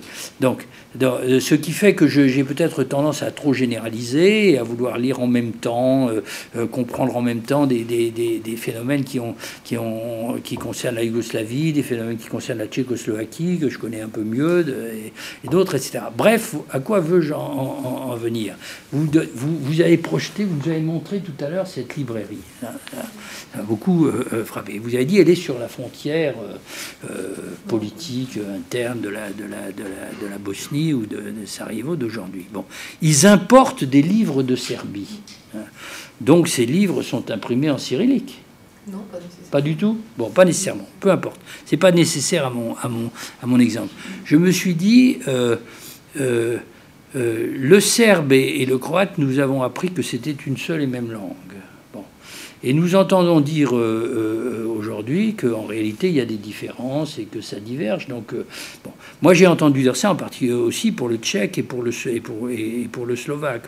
j'ai demandé, je me suis trouvé à Prague avec des, amis, etc. Quelqu'un parlait à la télévision. Euh, euh, euh, je lui ai dit, qu'est-ce qu'il dit En quelle langue parle-t-il? Il m'a répondu en slovaque. Je lui ai dit, mais tu comprends? Il m'a dit, bien sûr, c'est la même langue. Mais en ce moment, évidemment, de part et d'autre, on travaille à accentuer les particularités de façon à ce que la différence se voit. Bon, mais l'idée qui ne viendrait absolument à personne et qui même est totalement euh, euh, apparaît euh, comme, presque comme une obscénité, hein, c'est l'idée qu'on traduise du, du, du, du, tchèque dans le slovaque ou, en slovaque ou du slovaque en tchèque, ou qu'on traduise du croate en serbe ou du serbe on traduit, en croate. On traduit, on traduit. Bon, et eh ben alors je me suis trompé, je me suis planté. Bon, mais de toute façon, ce que je voulais dire, c'est que c'est quand même que le modèle. Hein on a traduit. On a traduit. Bon. Depuis quand? Non, oh, surtout au début, pendant le conflit. Ah oui Pas la littérature. Bon, bon je finis, je finis, parce qu'il faut que je m'arrête. bon, donc, ce que je voulais dire, ce que je voulais dire, si vous voulez, c'est que euh, euh, une tradition philosophique à laquelle j'empruntais au fond euh, mes considérations sur euh, l'universalisme des différences, dont la traduction est le, le, moyen terme ou l'instrument. Et je, je pensais, et je citais des exemples grandiose, magnifique de la littérature contemporaine, qui, qui mêle étroitement la question de la traduction et celle de, de, l'hybridation ou de la transformation progressive des langues, glissant par exemple, et d'autres euh, euh, gens euh, comme ça, naturellement, a, tendance, a, eu tendance à installer l'idée de la traduction ou le paradigme de la, de la, de, la traduction dans la continuité, la continuité d'une grande idée philosophique des Lumières, de l'époque de l'âge classique, qu'on vous trouvez par exemple chez Montesquieu et chez Kant aussi, dans les textes de Kant sur le, sur le cosmovisme, c'est-à-dire l'idée que le choix que nous avons, dans lequel nos sociétés sont placées, c'est le choix entre la guerre d'un côté, hein, l'hostilité, la guerre d'un côté, et euh, euh, le commerce de l'autre. Hein. Mais évidemment, à l'époque, chez Montesquieu ou chez Kant, on prend la notion de commerce dans le sens le plus général possible, c'est-à-dire tout ce qui circule. Hein. Et ce qui circule, c'est les marchandises, c'est les idées. Hein. Et pour que les marchandises circulent, il faut que les livres circulent. Et pour que les livres circulent, non seulement parmi les lettrés qui savent plusieurs langues, mais aussi euh, dans les écoles euh, ou auprès des citoyens euh, éduqués de tous les pays, ben justement, il faut les traduire. Et à ce moment-là intervient ce traducteur ou cette traductrice. Hein. Tu as dit quelque chose d'extraordinaire tout à l'heure. Tu, tu as mis euh, euh, la traductrice au masculin et mm. le traducteur au féminin. Euh, bon, tu as dit la traducteur et le traductrice. C'était génial. Il t'a dit ça, c'était absolument génial. Bon, et eh bien donc, mais comme médiateur évanouissant, hein, suivant la, fameuse, la fameuse, la fameuse métaphore. Alors, à partir de cet exemple mal construit sur lequel je me trompe un peu, etc. Bon, mais de de, de, de, de l'Europe, hein, parce que la Yougoslavie, c'est le cœur de l'Europe. La Tchécoslovaquie, c'est le cœur de l'Europe. C'est pas seulement une situation dont le, devenir euh, dramatique, génocidaire, meurtrier est en fait pour une part importante non seulement de la responsabilité de ses propres peuples et gouvernements, mais aussi et peut-être surtout à un certain moment de la responsabilité des Européens, des autres États européens, et que on a maintenu et qu'on continue à pour une part, pas complètement, à maintenir dans une sorte d'exclusion intérieure, mais c'est comme une image, c'est comme une image de l'Europe, des euh, spécifiques bien sûr, euh, euh, particulière. Donc, pour conclure, ce que je voulais dire, c'est que l'alternative du commerce ou de la circulation et de la guerre ou de l'hostilité est insuffisante. Hein, est insuffisante. Dès qu'on fait intervenir des, des, des, rapports de domination, et en particulier des rapports de domination entre les langues, hein, voire des rapports, euh, euh, comment dire, de brutalisation, je dirais, des, identités linguistiques qui sont destinées à introduire et à reproduire de nouvelles dominations, comme ça a été le cas dans l'histoire de la colonisation ou d'autres, etc., on voit surgir quelque chose de monstrueux euh, qui fait peur à tout le monde, c'est Méduse, hein, d'une certaine façon, qui n'est ni le commerce, ni la guerre au sens du droit de la guerre, de la confrontation entre des entités extérieures d'un autre. C'est plutôt de l'ordre de la guerre civile, hein, c'est plutôt de l'ordre de, la stasis, c'est-à-dire euh, un conflit obscur entre des adversaires ou des, ou des ennemis qui sont trop proches l'un de l'autre de différentes façons, pour différentes raisons, pour qu'on puisse régler le problème en les séparant. Hein, c'est pour ça que je trouvais aussi tout à fait intéressante euh, et, remarquable votre euh, réflexion de tout à l'heure quand vous disiez euh, que ce qui fonctionne au, niveau de, l'Union européenne, c'est une transposition de, la pratique diplomatique des traités, hein, de la traduction dans les, traités. Comme si l'Europe reposait sur cette tentative à la fois évidente et impossible de conclure avec elle-même un traité de paix permanent parce qu'elle est toujours menacée par, son propre, par sa propre euh, dissension interne. Alors, pour finir, je, vous avais demandé un quart d'heure et j'abuse scandaleusement, mais je, m'arrête. Bon, je citerai un autre un autre auteur euh, euh, de prédilection que j'ai d'ailleurs mentionné déjà et que Rada et moi nous avons discuté, connu, connu, c'est un point très important et pratiqué en commun, à savoir Jacques Derrida. Bon, vous savez que dans plusieurs textes, celui qui est consacré à commenter Benjamin, Détour de Babel, et puis celui que moi je trouve absolument extraordinaire sur la question qui nous intéresse, qui s'appelle Monolinguisme de, de, de, l'autre. Euh, Derrida a avancé une thèse profondément politique, hein, profondément politique, et en même temps aussi philosophique au sens le plus, le plus, spéculatif du terme, n'est pas seulement la thèse, qui n'est pas seulement la thèse de la multiplicité intrinsèque de toute langue, évidemment, il réfléchissait à partir de l'Algérie. Hein. C'est-à-dire du fait que même quand ça ne se voit pas, toute langue est travaillée ou hantée par d'autres langues avec lesquelles elle a été en contact et qui soit euh, lui ont imposé certaines formes de pouvoir et notamment de pouvoir culturel, soit ont été la victime de ses propres euh, euh, pratiques, etc. Mais il est allé jusqu'à suggérer, à cause en généralisant l'Algérie, qu'il y avait une sorte de colonialité intrinsèque de la norme de la norme linguistique, et en particulier la norme linguistique qui se, qui se veut monolingue. Mais, alors j'ai beaucoup résisté à cette, à cette thèse, parce que je me dis, il exagère. Hein, il exagère. Bon, euh, bien sûr, c'est provocateur. Hein, bon, mais tous les rapports entre les langues ne sont pas des rapports de type de type colonial. Bon, et toutes les bon. Mais euh, euh, je pense quand même qu'il y a là une saine provocation parce que les problèmes de traduction, comme le disent les théoriciens, Jacobsen, etc., se posent à différents niveaux interlinguistique, c'est supposé prendre place entre des langues constituées, des langues instituées et constituées, officialisées qu'on enseigne dans les écoles et qui, avec euh, les variations et les, et les transgressions que nous savons, euh, sont aussi, euh, sont aussi la langue de la, de la, de la, littérature. Bon. Et puis, d'autre part, il y a ce que Jacobson appelait la, la, tradition, la traduction intra, intra-linguistique. Hein, bon. Alors, celle-là, elle est méconnue, elle est même en tout cas dans un pays comme la France, elle est euh, pratiquement interdite. C'est-à-dire que les, les, les, niveaux de langue hein, ou les pratiques euh, euh, linguistiques qui ne sont pas la norme dominante, et c'est pas seulement l'Académie française, ne sont pas suffisamment identifiées comme des langues, ne sont pas suffisamment identifiées dans leur différence ou dans leur altérité pour que on puisse se poser à leur sujet la question de la traduction, qui évidemment ne prendrait pas la même forme, euh, prendrait pas la forme de publication ou d'embauchage d'un traducteur. on pourrait euh, euh, donner des anecdotes, mais c'est pas la peine. Cette différence est quelquefois, ça dépend des milieux sociaux, encore plus profonde que la différence entre les idiomes officiels.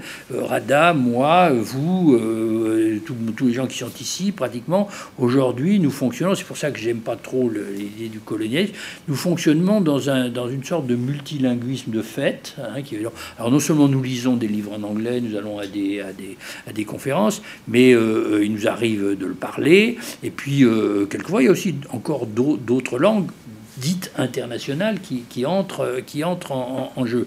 Mais évidemment, euh, sauf rarissime exception, on n'utilise pas les petites langues d'Europe de l'Est. Et puis surtout, on est séparé d'une proportion énorme de la population du pays dans lequel euh, euh, nous vivons par le fait que le français que nous parlons, nous, n'est pas le même que le leur.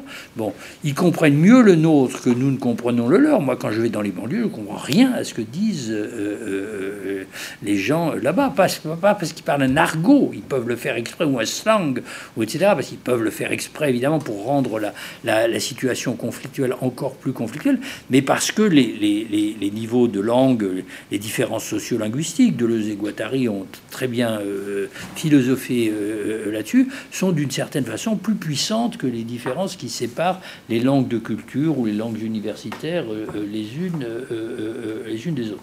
Donc le problème, je, je m'excuse, j'ai bavardé plutôt que argumenté, mais le problème de la traduction est omniprésent, mais le problème de la traduction, comme tu l'as dit, et je, fond je n'ai fait que le répéter peut-être euh, euh, plus mal, est à jamais indissociable de la question des rapports de pouvoir qui ne s'exercent pas seulement de l'extérieur, mais aussi de l'intérieur, de telle sorte qu'il y a toujours des dominants et des subalternes.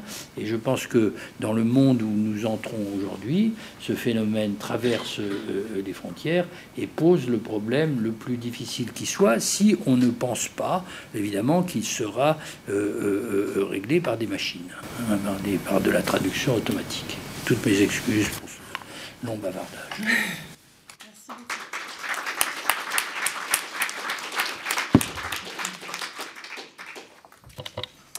Alors, nous avons une demi-heure pour la discussion avec la salle. Je vais faire passer le micro si vous avez des questions. Oui, ça marche. Euh, je suis Milita Popovic, euh, je suis doctorante euh, ici à Sciences Po et aussi à l'Université de Ljubljana. merci beaucoup pour vos discours, c'était vraiment passionnant et notamment comme je travaille aussi sur les questions de la Yougoslavie, alors du coup ça colle très très bien. et ce qui m'intéresse plutôt, c'est vraiment d'avoir un commentaire, comment vous comprenez aussi l'espace de traduction d'une potentialité aussi de la résistance en fait contre les nationalismes imposés. Parce que ce qui est intéressant, et notamment quand on discute euh, le contexte euh, yougoslave, c'est qu'on a d'une côté la situation exactement du place du pouvoir qui insiste sur la traduction, mais de l'autre côté de la résistance par les populations envers ces traductions imposées parmi les langues, si on peut dire les langues ou les dialectes euh, qui sont en même temps aussi euh, tout à fait euh, les mêmes, moi je dirais. Euh, mais tout en même, ne rejetons pas au total la traduction. C'est souvent aussi la traduction, ça devient une blague, une espace d'échange de solidarité. la traduction devient aussi un espace d'échange et encore plus de la formation de rapprochement après cette période euh, de dissolution et des efforts euh, de division. Je ne sais pas si c'était euh, tout à fait clair, mais voilà. Tout court. Merci. Je peux essayer. Et entre-temps, Anne et Étienne m'ont donné des idées aussi. Donc, merci de votre question. bien sûr, je pense que la traduction elle-même peut être un tel espace de euh, résistance. Donc euh, il est clair que on ne peut pas s'en passer. Ça me semble euh, certain. Ce, qui, cependant, me semble certain aussi, c'est que la traduction ne garantit pas en elle-même sa propre qualité. N'est-ce pas? Ça, c'est quelque chose à voir a posteriori. Donc, euh, euh, on ne peut pas savoir euh, par avance si une telle résistance dans, le, dans la traduction et par la langue sera vraiment une résistance. Ça se verra une fois le travail accompli. Moi, mais moi, je connais ce problème depuis toujours parce que j'ai toujours euh, eu à me battre avec les relecteurs, euh, en Yougoslavie en particulier, euh, puisque dans le serbo-croate, ma langue d'origine, il fallait se battre pour le degré de comment dire, le degré de présence de, de l'autre inflexion de la langue dans la sienne. Euh, euh, dans le serbo-croate, c'était, euh, c'était nécessaire. Donc moi, j'étais en guerre, et je le suis toujours, parce que donc, en ce moment, par exemple, on, me traduit là-bas. Quand on me traduit du français là-bas, je suis encore obligée de me battre avec les relecteurs pour que le sens de la traduction ne favorise pas trop euh, euh, une attitude euh, nationaliste ou même nationale qui me serait insupportable. Voilà, donc merci de votre question. Je ne sais pas si j'ai répondu, mais je voudrais revenir à, deux choses. D'une part, Anne Madelin avait dit, vous aviez dit, Anne, enfin non, le, le, titre de votre présentation était Peut-on penser entre en plusieurs langues? Oui, en fait, Mais vous n'avez pas abordé la question après. Parce que, euh, oui. Alors, je, me suis dit, je me suis dit que euh, pour moi, la question ne se pose pas comme ça. Euh, je ne sais pas trop l'argumenter, mais je pense que ce qui intervient dans la pensée et dans la langue c'est, euh, d'abord, je ne suis pas sûre qu'on pense dans, une ou des langues. Certainement, on pense entre les langues et avec. et il y a des connexions entre les neurones qui sont invraisemblables et qui nous dépassent et qui ça se passe à, un niveau et avec une telle vitesse que nous ne comprenons même pas, mais ça va au-delà euh, de ce que l'on pense faire euh, dans la pensée. Donc je pense qu'on pense dans les langues qui nous sont accessibles. Nous avons chacun plusieurs langues en général, même les gens qui pensent n'en avoir qu'une en ont plusieurs. Euh, et donc, je pense qu'on utilise tout ce potentiel pour penser. Maintenant, de manière euh, pratique, parfois, cela euh, résulte dans quelque chose qui ressemble à une seule langue. Euh, mais les, les, relecteurs, ils vous corrigent ça très rapidement. Hein. les relecteurs dans n'importe quelle langue, en français aussi. maintenant, ce que disait Étienne, euh, donc, à propos de l'inégalité des langues, à propos de l'inégalité des langues, est-ce qu'on peut, euh, puisque les langues sont inégales entre elles, est-ce qu'on peut encore, euh, est-ce qu'on doit penser que, rien ne doit changer, ou est-ce qu'on peut penser que tout changera? Moi, je pense qu'il faut penser que tout changera. On ne peut pas Pensez qu'on en reste là, euh, qu'il y a des langues petites et grandes, importantes ou, peu importantes, avec une grande littérature ou pas. Euh, je pense que l'intervention euh, de la traduction, quand elle passe par là, elle doit contribuer à cette justice entre les langues qui n'est pas assurée par le nombre euh, d'êtres la parlant. De locuteurs. De locuteurs, je ne sais pas comment euh, euh, dire autrement. Mais je voudrais vous donner un exemple qui, qui, est très récent, qui, qui, vient d'Asie aussi. Été en Asie et tu, tu, as dit à la fin, tu as parlé des, des machines, que les machines ne résoudront pas ces problèmes. Mais figure-toi que en, Asie, euh, les machines euh, traduisantes euh, résolvent beaucoup plus de ces problèmes que ce que nous pouvons imaginer ici. C'est fou. dès que tu arrives dans un, pays, en tout cas, j'ai été à Taïwan et en Thaïlande récemment. Et dès qu'ils affrontent un étranger, les gens sortent un engin, qui est en général un téléphone, euh, et te le tendent. Et il, euh, cette machine traduit, c'est un, une application, d'accord, euh, soit oralement, soit par écrit, instantanément. Et c'est ta seule manière de communiquer avec eux, puisque eux ne parlent pas ta langue et tu ne parles pas leur, la leur. Euh, nous sommes arrivés, Goran et moi, euh, dans ces pays-là en analphabète. C'est bien pénible d'être analphabète et, de ne pas savoir la langue.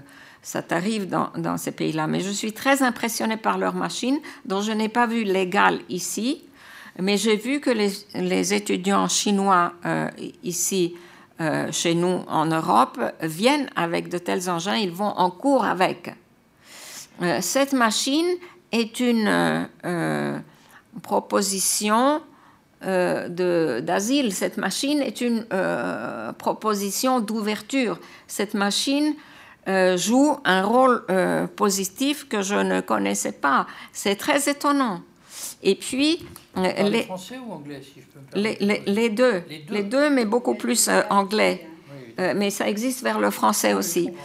Et euh, euh, les, alors, euh, la chose suivante, on voit nos amis chinois travailler sur ordinateur avec un, nombre de, lettres pas, pas, plus grand que nous, alors que nous savons que les idéogrammes sont des milliers et que, bon, alors finalement, on a essayé de comprendre. Ils écrivent en pinyin et les mots sortent, ils écrivent en caractère latin et les mots sortent en, donc, euh, idéogramme euh, chinois. Ils choisissent celui qu'ils veulent. tu le savais Je l'ai appris très récemment et je dois dire que ça m'est apparu abstraitement, parce que je n'ai pas la pratique de la chose, comme un niveau de compétence euh, non seulement technologique mais linguistique tout à fait extraordinaire parce que ça veut dire que tous ces Chinois et c'est pas seulement un petit nombre de gens d'après ce que je comprends c'est tout le monde. C'est tout le monde. C'est tout, le monde, euh, euh, dispose dispose de deux codes de, de, de, transcription mais bien sûr mais bien sûr. mais imagine ce qui ce que signifie avoir à passer par une langue étrangère et une écriture étrangère pour écrire dans ta propre langue en Yougoslavie, euh, euh, euh, dans les pays post-yougoslaves, ils, ils, essayent d'éliminer l'autre écriture. On n'en a que deux. Et là, ils en introduisent. Bon, et finalement, je vais vous donner cet exemple parce que je ne résiste pas. On arrive, Goran et moi, on a passé deux mois et quelques à Taïwan, on arrive dans le salon de massage où on allait régulièrement. Et ils ne parlent pas anglais, nous ne parlons pas chinois, donc ils sortent leur machine et ils nous disent euh, en anglais euh, You will have to wait for 20 points. On a compris, vous aurez à attendre 20 points, ça veut dire 20 minutes, on a compris. 20 points, 20 minutes. Et la phrase suivante euh, One master is eating fish at the next shop. Un, un maître est en train de manger du poisson euh, à, la, à l'échoppe euh, d'à côté.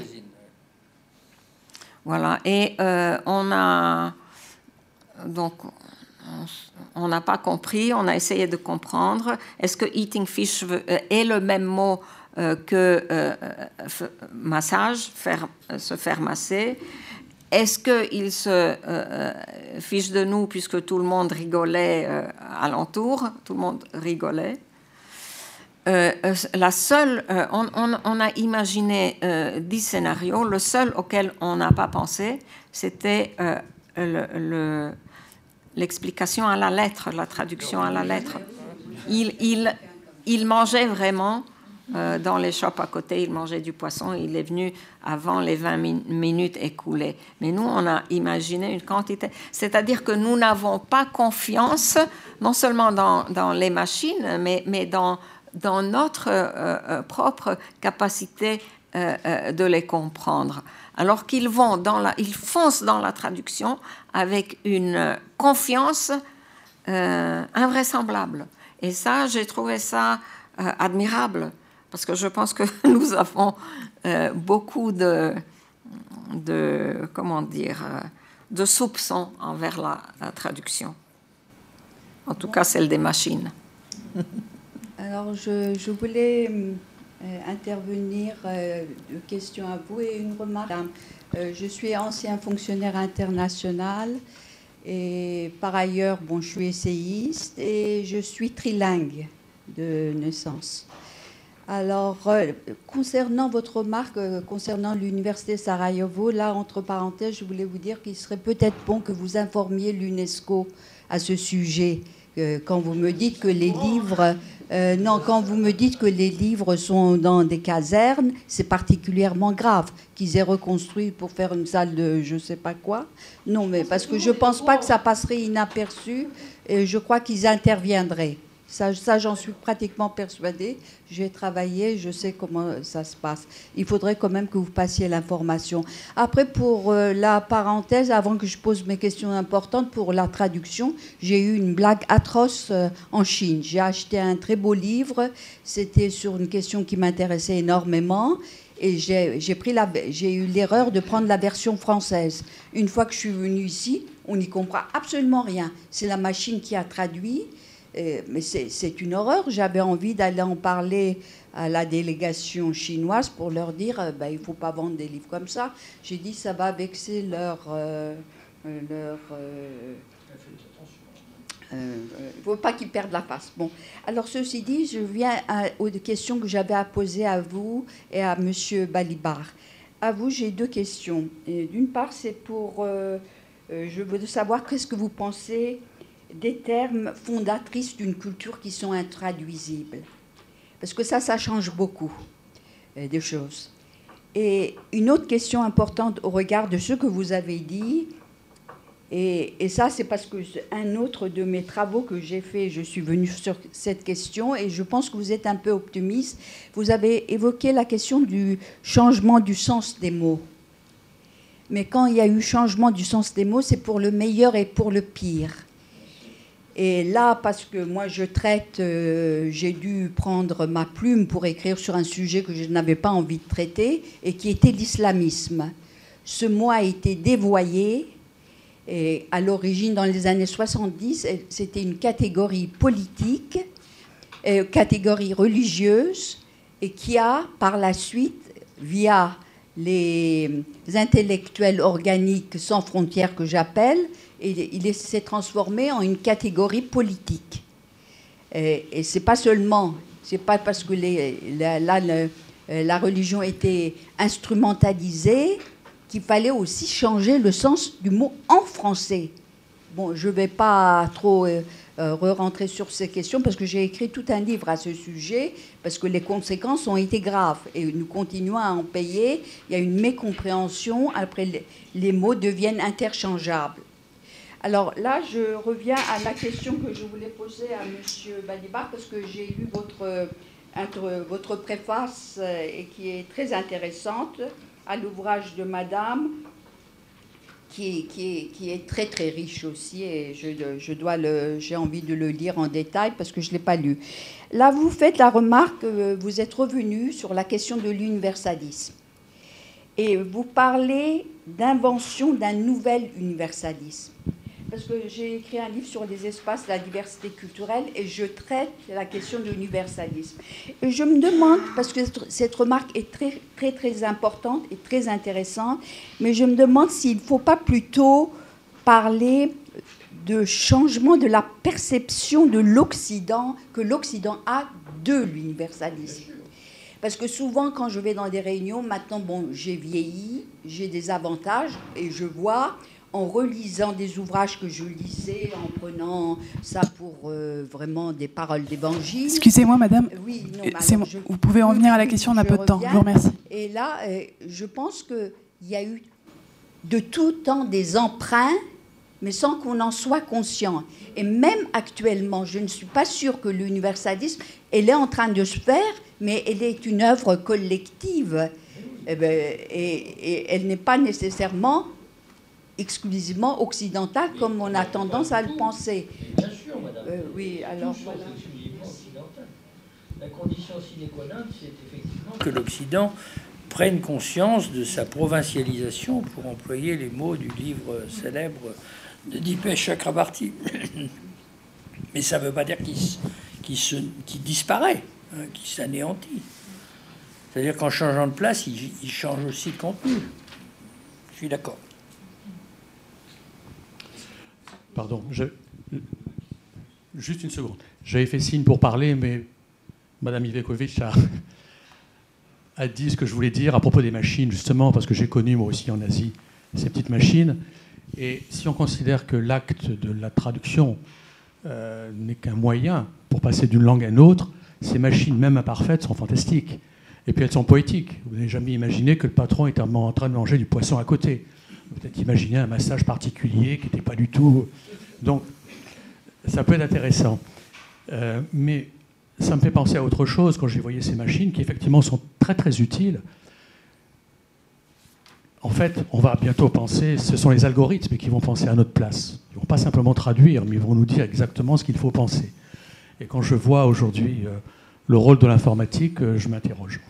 Une deuxième chose, très rapide, c'est, moi je ne suis pas du tout un, un théoricien de la traduction, je suis plutôt un praticien euh, par hasard, et euh, ce que j'appellerais moi des niveaux de langue.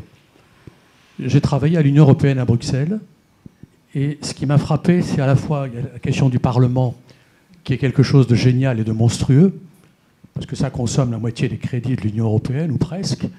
On traduit dans toutes les langues, c'est quelque chose d'extraordinaire. Au fond, on ne sait pas trop à quoi ça sert, mais c'est politique. Il n'y a pas de petite langue. Il n'y a pas de grande langue. Tout le monde a droit à sa traduction. Mais ce qui m'a frappé dans le quotidien, puisque dans le quotidien, on n'a que deux langues, qui sont le français et l'anglais. Euh, d'une part, le français est en voie de disparition. La plupart des textes sont en anglais. Et puis surtout, entre le français et entre l'anglais, il y a des niveaux. Il y a du mauvais français, il y a du mauvais anglais. Et moi, je m'aperçois qu'il y a de plus en plus de collègues européens qui ne parlent pas français, alors qu'au départ, c'est quasiment une obligation, et que les concours sont là pour vérifier qu'ils parlent aussi français. Et donc, ils finissent par l'apprendre, ou ils parlent un français très très mauvais qui est accepté pour rentrer dans l'Union européenne. Et donc, on parle à des collègues, alors parfois, il y a tel grec qui parle merveilleusement bien le français, euh, tel italien qui ne le parle plus. Son père le parlait parfaitement, mais le, jeune aujourd'hui ne le parle plus. Et, donc, il y a, il y a d'autres langues qui sont les mauvaises langues, je dirais les langues mal parlées, et qu'on retrouve aussi, et ça c'est une simple réflexion, sur Internet. Quand on regarde les commentaires des gens sur Internet, moi, parfois, je ne comprends pas ce qui est dit en français. C'est un langage que je ne comprends pas. Voilà, merci. Tu veux y aller? Non, non, pas du tout. C'est toi qui Bon, alors, euh, j'ai... merci, monsieur, de votre euh, commentaire. Donc, euh, ça n'était pas une question. À madame, je dois une réponse. Ça sera rapide. la première chose, la première question sur les termes intraduisibles. Euh, moi, je pense qu'il n'y a pas de véritable intraduisible. Je ne suis pas la seule à le penser. Mais je pense qu'il peut y avoir du difficilement traduisible et que dans la traduction, on détourne quand même. Euh, euh, déjà, on détourne la langue première et puis on détourne parfois les connotations, etc. Et je pense que ça n'est pas grave. Je pense que ça apporte beaucoup euh, par la traduction, on peut apporter beaucoup euh, à une idée, à une phrase, etc. Euh, votre deuxième, ça n'était pas une question non plus, mais un, commentaire sur le changement des mots, du sens des mots. Oui, bien sûr, vous avez raison, et, en effet, il y a des termes qui sont détournés, ensuite arrêtés dans leur détournement. Euh, l'islamisme en est un, il y en a beaucoup d'autres. Et, donc la traduction peut aussi œuvrer contre ça. Voilà, merci. Je, veux bien juste répondre euh, euh, aux commentaires de Rada et sur cette question de peut-on penser en plusieurs langues Alors, j'ai pas traité directement parce que parce que le livre m'a amené ailleurs, mais cette idée était complètement à la à l'origine de, ma lecture du, livre. Et quand Myriam me l'a proposé, on en a discuté, ça m'a semblé un bon titre. Euh, moi, je l'entends euh, d'abord comme la question euh, de l'éditeur. quelle est la nécessité de la traduction En fait, on peut...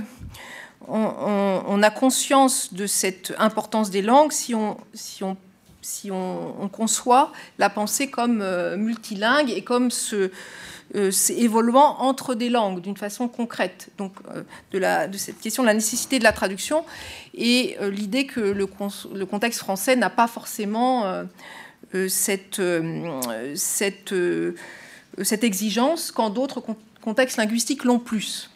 et les remarques qu'on a eues sur la question des, institutions, bien sûr, nous, rapportent à cette à cette question quelle est la nécessité de la traduction et dans quel contexte Si ça consomme tous les crédits, mais que en fait euh, la langue de l'Europe c'est l'anglais et donc euh, et ou bien des langues mal parlées ou mal écrites et finalement personne ne, travaille cette euh, cette pensée entre les langues.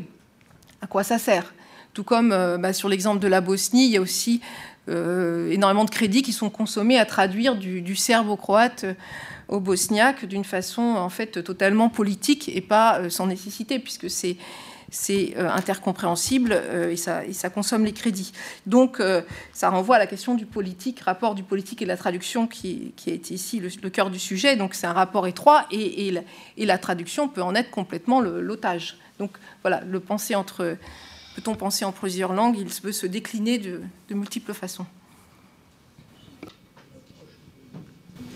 Alors, il y en a trois. Il y avait Madame qui, déjà, euh, euh, Cynthia ensuite et, et, Madame. Peut-être on peut essayer de. On, prend les questions euh, ensemble et on, aura les réponses ensuite. les questions oui, bien sûr.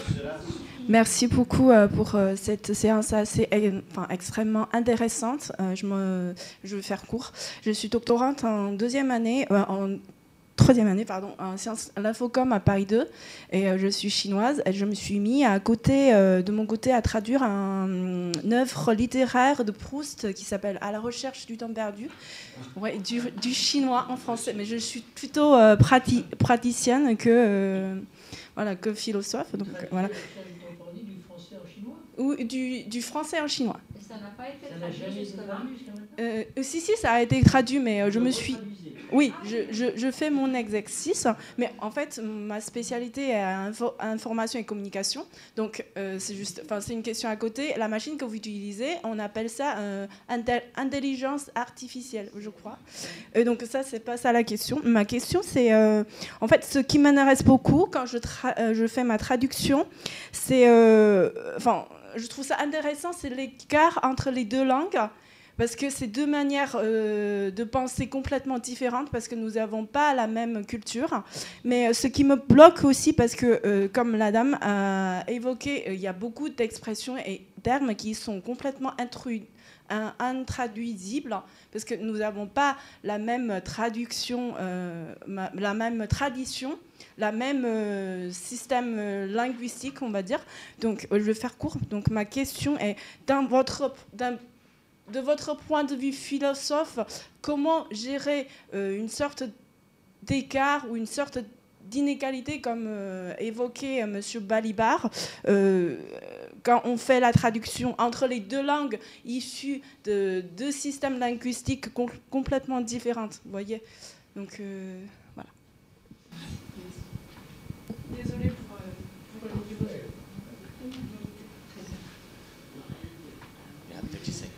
le Non, je n'ai pas de question, c'est juste une remarque qui s'enchaîne un tout petit peu là-dessus. Je vais essayer de restituer quelque chose que... Plus haut, plus haut comme parler dans le micro. Closer, ok. Euh, que un grand traducteur, André Markovitch, que vous connaissez sûrement de nom, avait dit à propos de la traduction et de, de la transposition des cultures il m'a dit un jour, traduire, traduire c'est euh, comme conduire un véhicule. Il faut faire tout à la fois. Il faut regarder, il faut savoir où on va. Ça, c'est il faut avoir le pied sur le frein, il faut avoir le plan en, en, tête, il faut tenir le volant, il faut changer de vitesse. Et tout ça, ça donne un texte dans son ensemble. Et je pense que ça, ça m'a énormément frappé à l'époque, euh, que ça explique pourquoi on ne fait pas de terme à terme. C'est, on, fait une œuvre, on réécrit, on, on va quelque part. Et c'est soi-même. C'est, donc il y a le, le traducteur lui-même qui est complètement impliqué dedans. Voilà, c'est un peu pour dire ça. Cynthia est elle-même une grande traductrice. C'est assez compris. Bonjour. Donc, moi, je ne suis pas traductrice, je suis euh, interprète. Donc, euh, je fais une, euh, je suis à l'ESIT.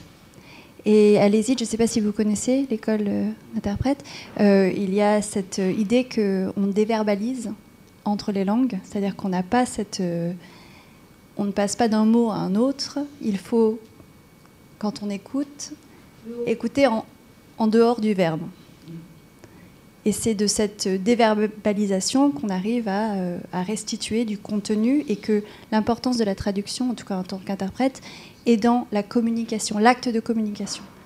C'est-à-dire euh, de restituer un contenu, on va dire déverbalisé, vers quelqu'un qui doit comprendre euh, pas juste l'acte linguistique, mais aussi l'intention, mais aussi euh, la, oui, enfin, l'ensemble de l'acte de communication, on va dire.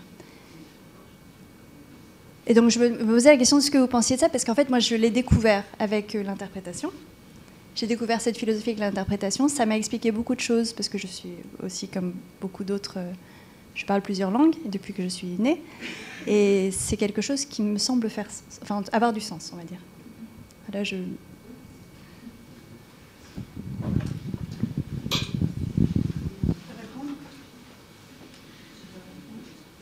veux bien dire deux, choses très vite. Premièrement, sur à la fois la question que vous posiez sur l'exemple que Madame ou Mademoiselle de Chine et de Proust. Euh, et, vous-même, Madame ou Mademoiselle, euh, de l'interprétation, de la, oui, de l'interprétariat.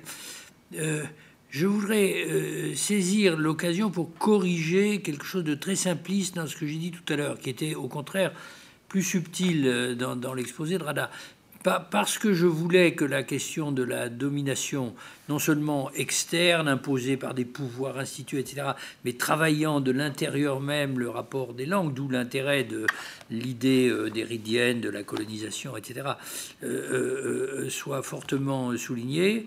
Euh, euh, j'ai eu tendance, euh, probablement trop, à écraser l'une sur l'autre la question de la dissymétrie et la question de la, domination, qui en fait ne, sont pas la même question. Bon. Alors quand vous vous posez la question de savoir si, ou en tout cas l'une précède l'autre, bon, donc la dissymétrie, là, je, serais complètement d'accord avec Rada, est un.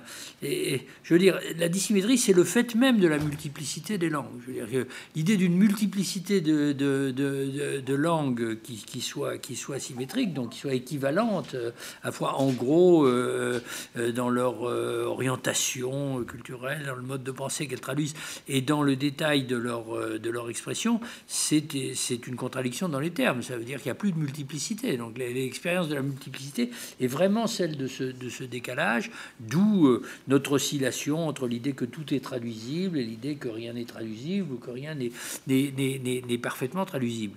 Et mon expérience, prie de croire qu'il ne s'agit pas de se présenter ici comme penseur, mais comme travailleur euh, intellectuel, bon, de, du travail intellectuel, disons, ou de la pensée, euh, si vous voulez, en, plus, en, plus, en plusieurs langues, c'est que cette dissymétrie euh, est pas le seul, mais un des, éléments les plus productifs du, du, du, du travail intellectuel, parce qu'elle oblige elle oblige non pas simplement à passer d'un idiome dans un autre, mais à passer d'une articulation conceptuelle euh, à, une autre. Je, disais que je fais un cours des choses de prof, hein, tout à fait élémentaire, mais en même temps sur euh, la relation. Bon, bah, le fait est que je pratique la chose en français, simultanément en français, en, anglais, en allemand, et peut-être aussi en italien, etc. Bon, mais voilà déjà trois langues dans lesquelles la coupure sémantique ne se fait pas de la même façon. C'est-à-dire qu'en français on dit rapport, mais en anglais on dit relation aussi, euh, relations of production, etc. Et en français où on dit relation, on peut dire aussi relation en anglais, donc relationship dans certains cas. Bon, donc ça est un aliment extraordinairement productif du travail intellectuel dont je ne saurais plus me passer aujourd'hui, mais c'est parce que j'aime les découpages de concepts, comme dirait Platon. Bon, et la dernière chose, euh, un peu, un peu une provocation, mais je, je, je je, suis, je pense que les Français, euh, dont je suis moi-même, devraient euh, euh, renoncer à porter la revendication de la, de la défense de la langue française dans les institutions internationales. Que les autres le fassent, très bien, j'en serais très content, mais ce n'est pas, pas à nous de le faire. Parce que nous, nous sommes dans cette, en permanence dans cette posture de nostalgie impériale et, et de victime de, de, de, de l'anglomanie, etc., qui nous fait voir les choses de façon complètement fausse il est en train de se passer quelque chose quand même d'assez étonnant. C'est que le Brexit fait que la Grande-Bretagne, euh, euh, que le Royaume-Uni quitte euh, l'Union européenne. Bon, il va rester un pays qu'on peut appeler un petit pays sans que ce soit insultant, enfin, disons un plus petit pays, qui est l'Irlande, à ma connaissance, dont l'anglais, hein, et Malte, à Malte. Donc deux petits pays dont l'anglais dont l'anglais est la langue, euh, dont l'anglais est la langue nationale. Donc, pour les raisons d'égalité formelle que vous évoquiez tout à l'heure, il faudra continuer de traduire en anglais et de, et de, et de, et de l'anglais. Mais évidemment, la raison principale pour laquelle on continuera de se servir de l'anglais n'est pas celle-là. C'est justement que pour toute une série de raisons historiques, il n'y a pas d'autre possibilité de lingua franca ou appeler ça autrement, enfin disons de langue d'idiome dominant euh, euh, ou de référence que l'anglais, même si les Français sont pas sont, sont, pas internationales comme disent les Indiens. Bon, donc euh, ce, qui fait que les Français sont pas contents. Et je trouve ça absolument formidable. Hein. L'idée que la langue commune de l'Europe, euh, euh, sans oublier bien sûr l'Irlande et comme vous dites Malte, va être la langue d'un pays étranger à l'Union européenne, formellement étranger, et, me semble euh, euh, extraordinairement intéressante. Et puis par ailleurs, je me dis aussi que ça incitera les Anglais à revenir, mais enfin, ça c'est sur le long terme. Hein. Sûrement pas. Sûrement pas. Sûrement pas. Est-ce que Anne ou Rada, vous souhaitez rajouter quelque chose? Alors, on a atteint euh, l'heure. Est-ce qu'il y a une toute dernière question ou... Ah. Oui, je voulais juste dire, euh, je voulais juste dire que, en fait, l'anglais n'est pas la langue d'origine des Irlandais, première chose. Et la langue européenne euh, que parlent les autres Européens n'est pas l'anglais, c'est le globish. Donc, L'anglais que je sais vaguement, je l'ai appris en Irlande. Bon, eh bien, merci beaucoup à tous. Merci aux trois intervenants et au public d'avoir été là.